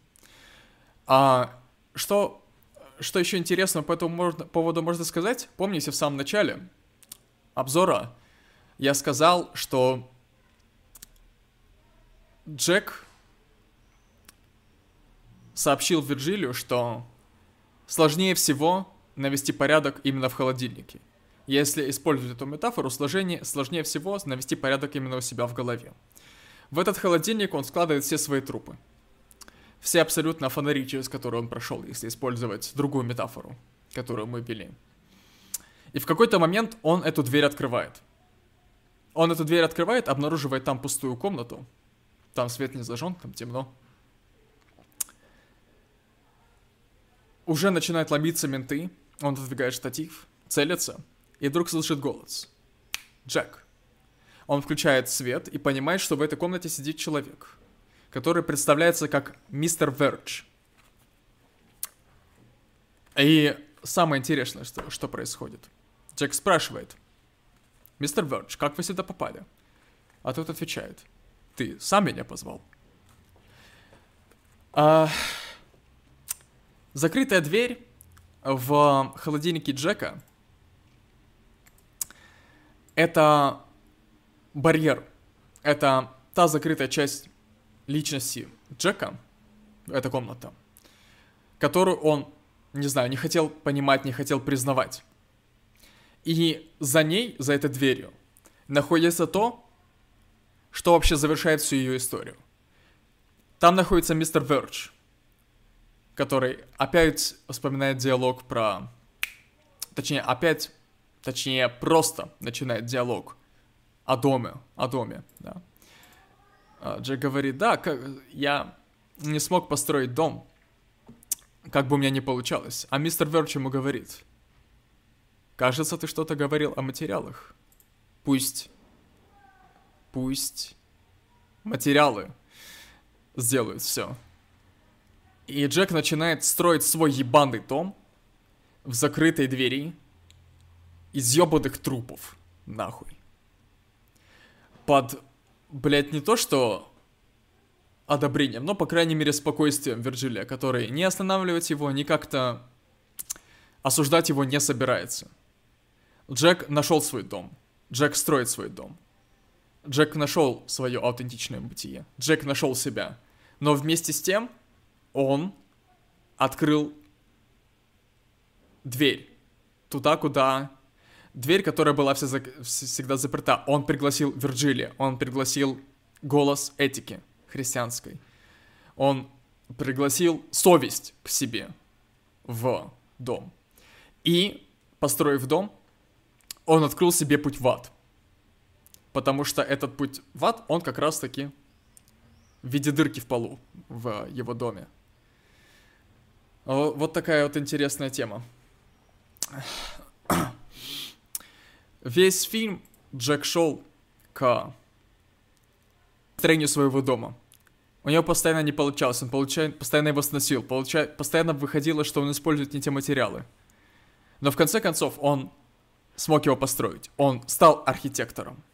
Он стал человеком искусства. Он сделал произведение искусства. Он создал символ, о котором говорил. Он нашел свое бытие. Но вместе с тем открыл себе дорогу в ад. Открыл себе дорогу к своей совести. И в одной из, в одной из сцен он, у него перед глазами мелькают картины всех убийств им совершенных. И э, мы видим, как он роняет одну слезу. То есть, что-то, да, все-таки до него дошло. Что-то все-таки после открытия этой двери к нему пришло. Вот такая тема. Да, но до последнего, до последнего, несмотря на то, что он как бы сам открыл себе эту дорогу в преисподнюю, он остался упертым до самого конца. И в, том, в тот самый момент, когда Вирджилей представил ему мост, ну, не мост, а вот это вот, блядь, балки эти, по которым можно проползти наверх, к выходу обратно, Джек попробовал, попробовал вернуться назад. Но мы понимаем, что эта попытка была тщетная. Он провалился нахуй в ад. Он открыл те ворота, которые уже не закроются.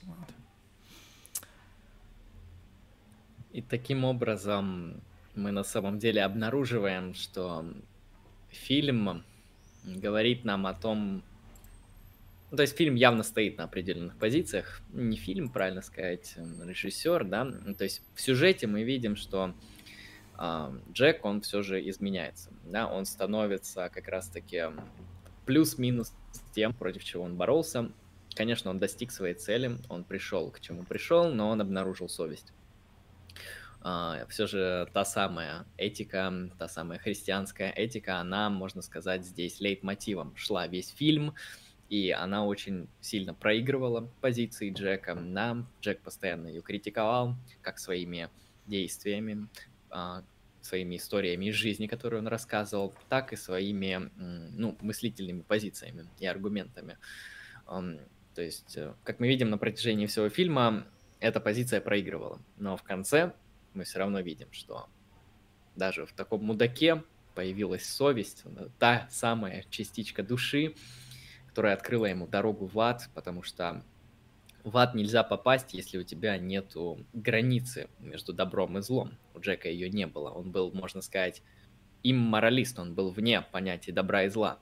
Но как только в нем появилась совесть, как только мы это даже метафорически видим он пустил слезу. То есть это все искренне, это все действительно так. Он понял, что он творил ужасные вещи, и именно это отправило его душу в ад, потому что ад — это то, куда попадают мудаки, плохие люди. А, рай, куда попадают праведники. То есть есть дихотомия, есть топика, есть разделение.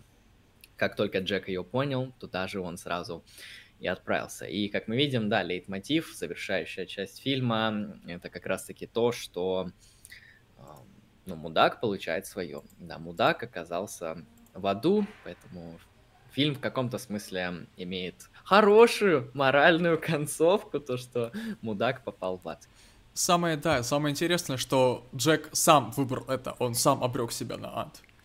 Вот, приняв Бога, как бы приняв, как бы, христианскую этику, он согласился спустить в ад, спу- спуститься в ад, извините. А, он долгое время шел с Вергилием, он это все принимал. Ну, то есть он это уже принял изначально, он как бы принял Бога, принял эту этику. Несмотря на то, что он со всем этим спорил. Но он все глубже и глубже спускался в ад. Вот, и в конце концов, перед ним предстал выбор, вероятно. Уже выбор такой. Серьезный выбор. Раскаяться, их, чтобы хотя бы немного облегчить свои страдания. Либо идти дальше. Ну, в смысле, попытаться вернуться. Джек решил не каяться. Джек решил попытаться вернуться, но единожды приняв вот все происходящее, единожды приняв как бы ну, божественную этику, вот как божеств... сакральное нечто вот в себе, он уже не смог от этого вырваться. Оно уже все. Оно уже владеет его душой. Он уже обрек себя на муки. Он уже принял эти муки. И как бы он себя не убеждал в том, что он а, действует ну, как-то этически оправданно. Несмотря на все эти, как бы, самоувещевания, на все, несмотря на все эти попытки, он все равно, как бы, погружается и падает в конечном счете.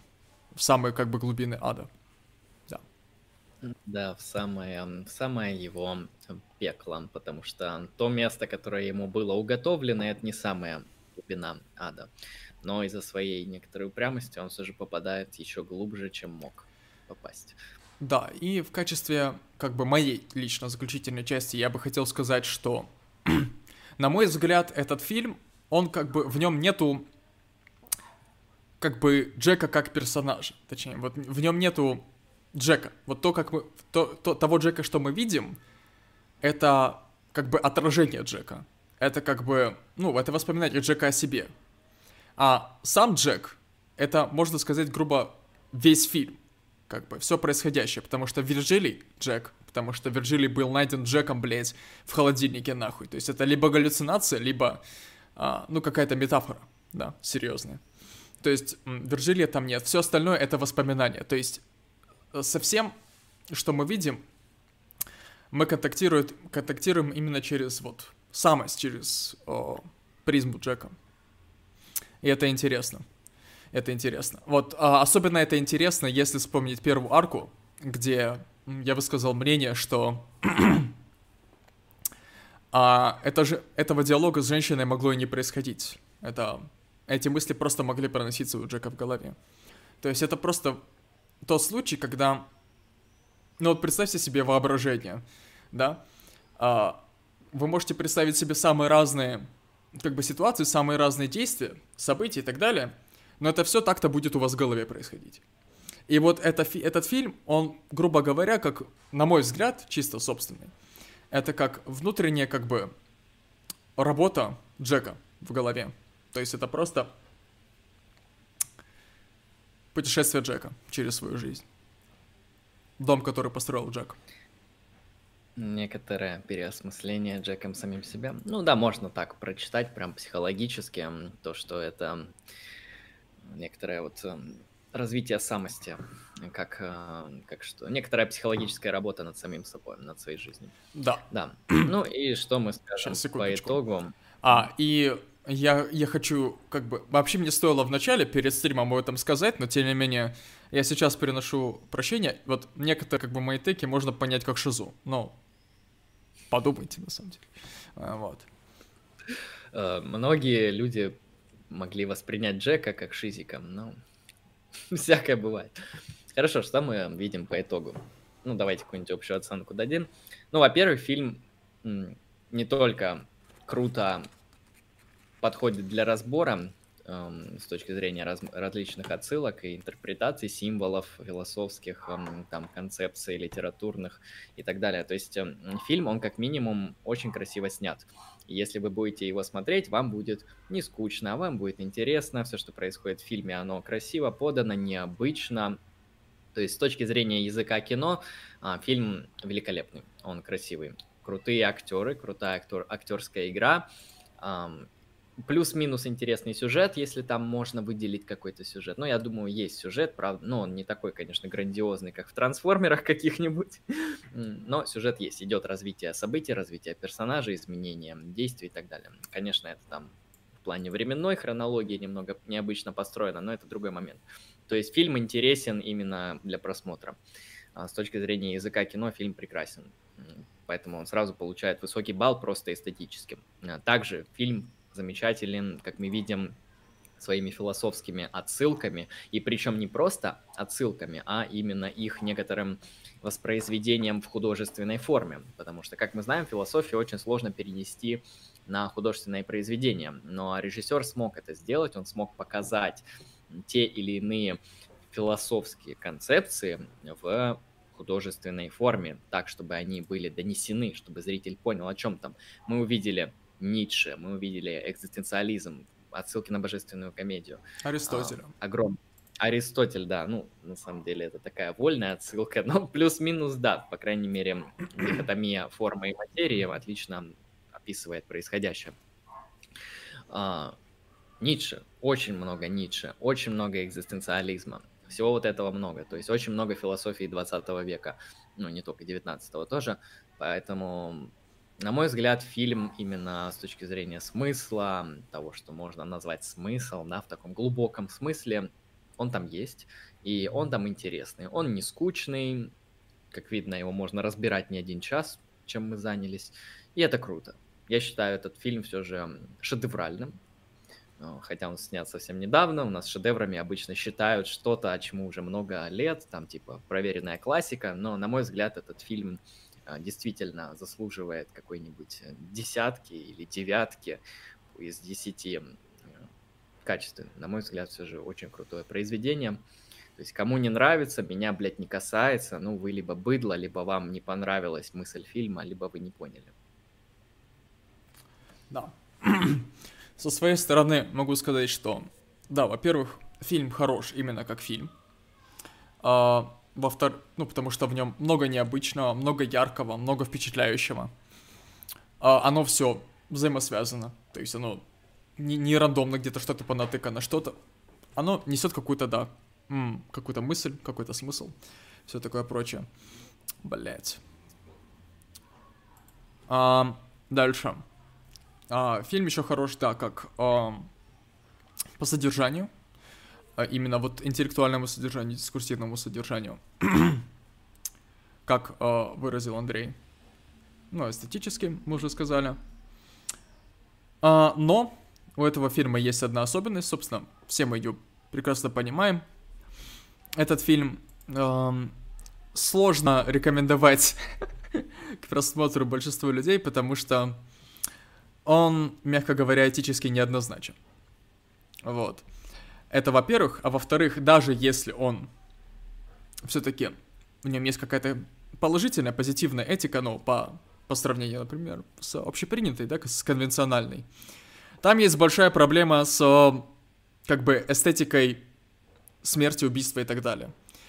То есть, те вещи, которые, чтобы их разобрать этически, нужно, как бы, подумать, то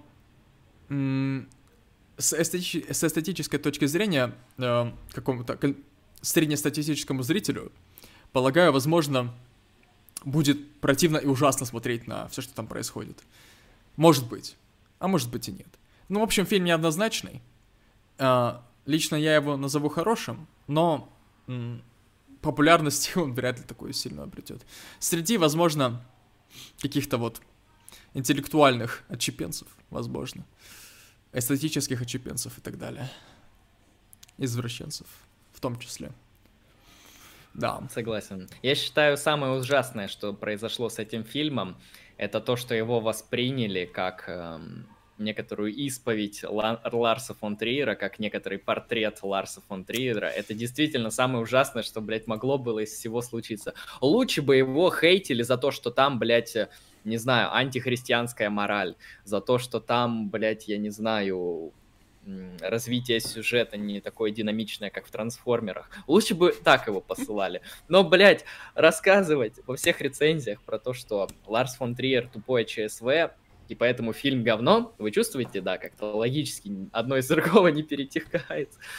Это триллер. Вот там был момент в фильме сказан про то, что массовость, массовая культура, она даже из таких шедевров может сделать говно. Вот, эм, как мы увидим, массовый зритель постарался вот просто все, все, блядь, усилия приложить к тому, чтобы этот фильм а, опозорить каким-то, выставить его неправильно. Ну, я думаю, этот фильм не для всех. А, фильм для всех это ну, там Король Лев, вот, Трансформеры.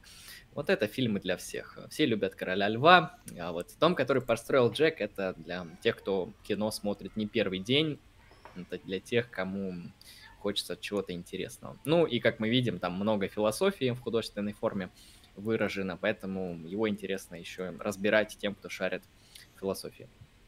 Вот. Фильм крутой. Я думаю, можно быстренько очень пройтись по чатику, ну и заканчивать, потому да, что... Да, пройдемся по вопросам. Как, Под... как обещали, да. теперь мы можем обратить внимание на чай а, и ответить на вопросы, ну, потом закончить, хорошо. Так. Прочитаешь что-нибудь там? А, больше интересует объяснение концовки, но концовку мы а, постарались объяснить. Сколько будет стоить философский разбор Гарри Поттера? Ну, скорее всего, это вопросы иронические, да? А, но если серьезно, то в самом Гарри Поттере вряд ли там что-то прям много интересного будет. А, но что хочу отметить, вот есть такое хорошее произведение, на которое я неоднократно ссылался, это фанфик по Гарри Поттеру. Ну, не сразу, сразу не судите, потому что это фанфик, это чуть ли не отдельное цел, цельное произведение по Гарри Поттеру. Называется «Гарри Поттер и методы рационального мышления» от Элизера Ютковски, а, автора множества статей по рациональному мышлению, а, редактора, ну и автора, наверное, а, сайта Lessron, тоже который посвящен рациональному мышлению автор э, книги там целой по рациональному мышлению. В общем, э, и еще, кстати, он, э, по-моему, а, хозяин университета, посвященному изучению, изучению искусственного интеллекта в Америке. То есть, ну, какой-то человек все-таки это сделал. То есть, какой-то этос, какая-то представительность у него есть. То есть, это не, не школьница 15-летняя, которая фанфик написала. А образование не знаешь, какое у него? А, образование, Мне честно... Кажется, он философ. Нет, философ он вряд ли. А, я думаю, что он скорее ну, программист или что-то такое, или математик, потому что в нем, у него очень много математики в, в его а, и много психологии в его работах. Вот. А, и вот эту книжку было бы интересно разобрать, потому что там... И, но, опять же, в контексте оригинального Гарри Поттера, потому что там, ну, естественно, так как это фанфик, там очень много отсылок, а он практически на отсылках и состоит, потому что это одна книга, как бы, которая вмещает в себя чуть ли не все семь, как бы, оригинальных книг. Вот, и Сабатина, и там, ну, по отсылкам далее, прочее. Но там же есть интересные этические моменты, намного интереснее, чем в оригинале. Оригинал, он в этом вопросе довольно прост. Вот. А, там есть много моментов, связанных с рациональным мышлением, с иррациональными какими-то посылами, с когнитивными ошибками, а, с утилитаристской этикой, с как бы другого рода этикой. Там интересно, так что это, это, это, это можно было бы. Вот. А, дальше, следующее сообщение. Чем мне не нравятся обзоры, это тоже все Пися Камушкин пишет. Чем мне не нравятся обзоры на фильмы, это тем, что многое из фильма опускается обзорщиком, он мог чего-то не заметить или ненарочно, нарочно не запомнить. Ну, э, насчет последнего я не понял, ну, ненарочно не запомнить, окей. А, например, вы обсудили, почему Мэтт Дилан подобрал Уму Турман в дороге. Почему именно дорогая актриса, а не рандомная тетка? А, сначала я скажу по поводу того, что без понятия. Подожди, сначала скажу по поводу того, что, да, естественно, а, человек, который разбирает кино, он может что-то не заметить. А, это нормально, и обзор фильма не стоит смотреть как, а, знаешь, полное раскрытие вообще всех аспектов фильма. Обзоры фильма смотрит, смотреть, стоит смотреть как один из взглядов на этот фильм, одну из интерпретаций этого фильма, чтобы иметь ее в виду. Вот, и оценить ее как-то. Именно с этой точки зрения. Если, я, я, я не советую смотреть обзоры с целью, чтобы тебе просто ну, по кусочкам разложили абсолютно все, потому что, ну, во-первых, а, интерпретации могут быть разными, особенно вот в данном фильме это легко читается даже по нашему а, подкасту, потому что я вот с одной точки зрения рассматривал, Андрей с другой точки зрения рассматривал, вот у нас такая интересная штука получилась в итоге. А, ну и плюс есть, опять же, те а, а, своеобразного ума обзорщики, которые оценивают прежде всего, блядь, автора в этом вопросе. Эм, ЧСВ, блядь, Ларса фон Триера. Вот. А, так, по этому вопросу позицию я высказал. Почему именно дорогая актриса? Хуй знает. Хуй знает. Какая разница, с другой стороны. Вот. Ну, здесь я могу сказать, э, это вопрос, который немножко не по нашей компетенции, то есть мы не занимаемся киноискусством, именно в понимании прям таком, в прикладном. То есть почему выбираются такие актеры и так далее, почему там сцена такая-то, а не другая. Это больше вопросы к тем, кто занимается киноискусством профессионально, к тем, кто действительно вот кино снимает. Вот, мы здесь больше подошли вот философски, психологически, литературно, символически, то есть мы здесь ну, гуманитарно рассматривали фильм, а не как что-то такое вот прикладное. То есть, ну, я вообще без понятия, почему такие актеры, а не другие. Ну, выглядит красиво, наверное, блядь, заебись. Дальше. А, мороз и кровь, христианство. Сильно. А как же фургон красного цвета? Красный, кровь и вино. А там уже такой логический шаг, уже такое бытие. О, да. Но дело в том, что... Я, я да, я понимаю упрек, то, что символ можно где угодно прочитать. Ну, на самом деле, в этом особенность символа, что символ, он всегда очень широк, и действительно, символ можно увидеть даже вот на габаритах автомобиля и так далее. Ну, это не отменяет, что его там можно увидеть. Ну, там самый был банальный символ, там где-то на заднем фоне, я помню, у Джека в, неоном, в неоновом свете горел христианский крест. Угу. Вот это такой был явный символ, то, что, ну, типа, смотрите, христианство. Это, по-моему, когда это он символ точно был. К, к бабке поднимался во второй арке, если не ошибаюсь. Ну да, вторая, вторая арка, там был крест этот. Вот. Э, ну и дальше много сообщений от Александра Сатурнова. Э, ООО понеслась. Это, кажется, было в тот момент, когда мы начинали про благородную гниль. Вот. Ну и дальше начинается сообщение. Мы боимся смерти, любой ее образ может отталкивать. Окей. Но так как человек — это существо, которое осознает свою смертность, неизбежно возникает диссонанс. Окей. Мы боимся смерти, но мы не можем от нее уйти. Чтобы решить эту проблему, нужно перестать бояться. Угу. Мы не боимся красивого и возвышенного. Таким образом появляется своеобразный выход. Сделать смерть красивой, таким образом перестать ее бояться. То есть эстетизировать, вероятно, да? Угу. Понял. Тейк. Ну, это похоже на мысль Ницше в некоторых моментах про то, что типа жизнь может, опро... может быть оправдана только искусством. А, нет, он не говорит то, что жизнь надо оправдывать. Он просто говорит, что вообще ужасы жизни можно оправдать искусством. Что-то такое там было. Похоже на Ницше в каком-то смысле. Ну вот. Кажется, мы наконец-то закончили. Мы ведем этот подкаст, а, блядь, три часа. То самый долгий пока что подкаст. Да, но, по-моему, вот мы раскрыли, по крайней мере, все, на что способны. Вот. А там, э, как к этому относиться, судить вам, дорогие зрители. Вот. Я думаю, можно завершать, да? Да, а. спасибо, а. на самом деле, тем, кто донатил во время стрима. Вот всех донатеров, сука, будем помнить, а, красавчики. А, возможно, если будут постоянные донатеры, мы выведем строчку там с постоянными донатерами. Это, короче, все в ваших руках, все в ваших деньгах. Так что донатьте нам, деньги платите, будем отвечать на вопросы, интересно. Спасибо всем, кто смотрели. То есть подписывайтесь на канал, на группу ВКонтакте. У нас есть канал там на Твиче, на Good Game. Ну, все найдете в группе ВКонтакте. А, запись будет, все будет, э, кому было интересно. И опять же хочу сделать большую ремарку. Это наше видение фильма, это наша интерпретация фильма. Фильм можно интерпретировать а, как угодно. Можете противоположную выдвинуть интерпретацию, будет тоже легально и уместно. Ага, вот в качестве буквально завершающего тупого тейка я хочу сказать, что как же, блядь, бесит люди, которые выражаются «А, мое мнение, это истина в последней инстанции, сука, сука, да, да. Сука».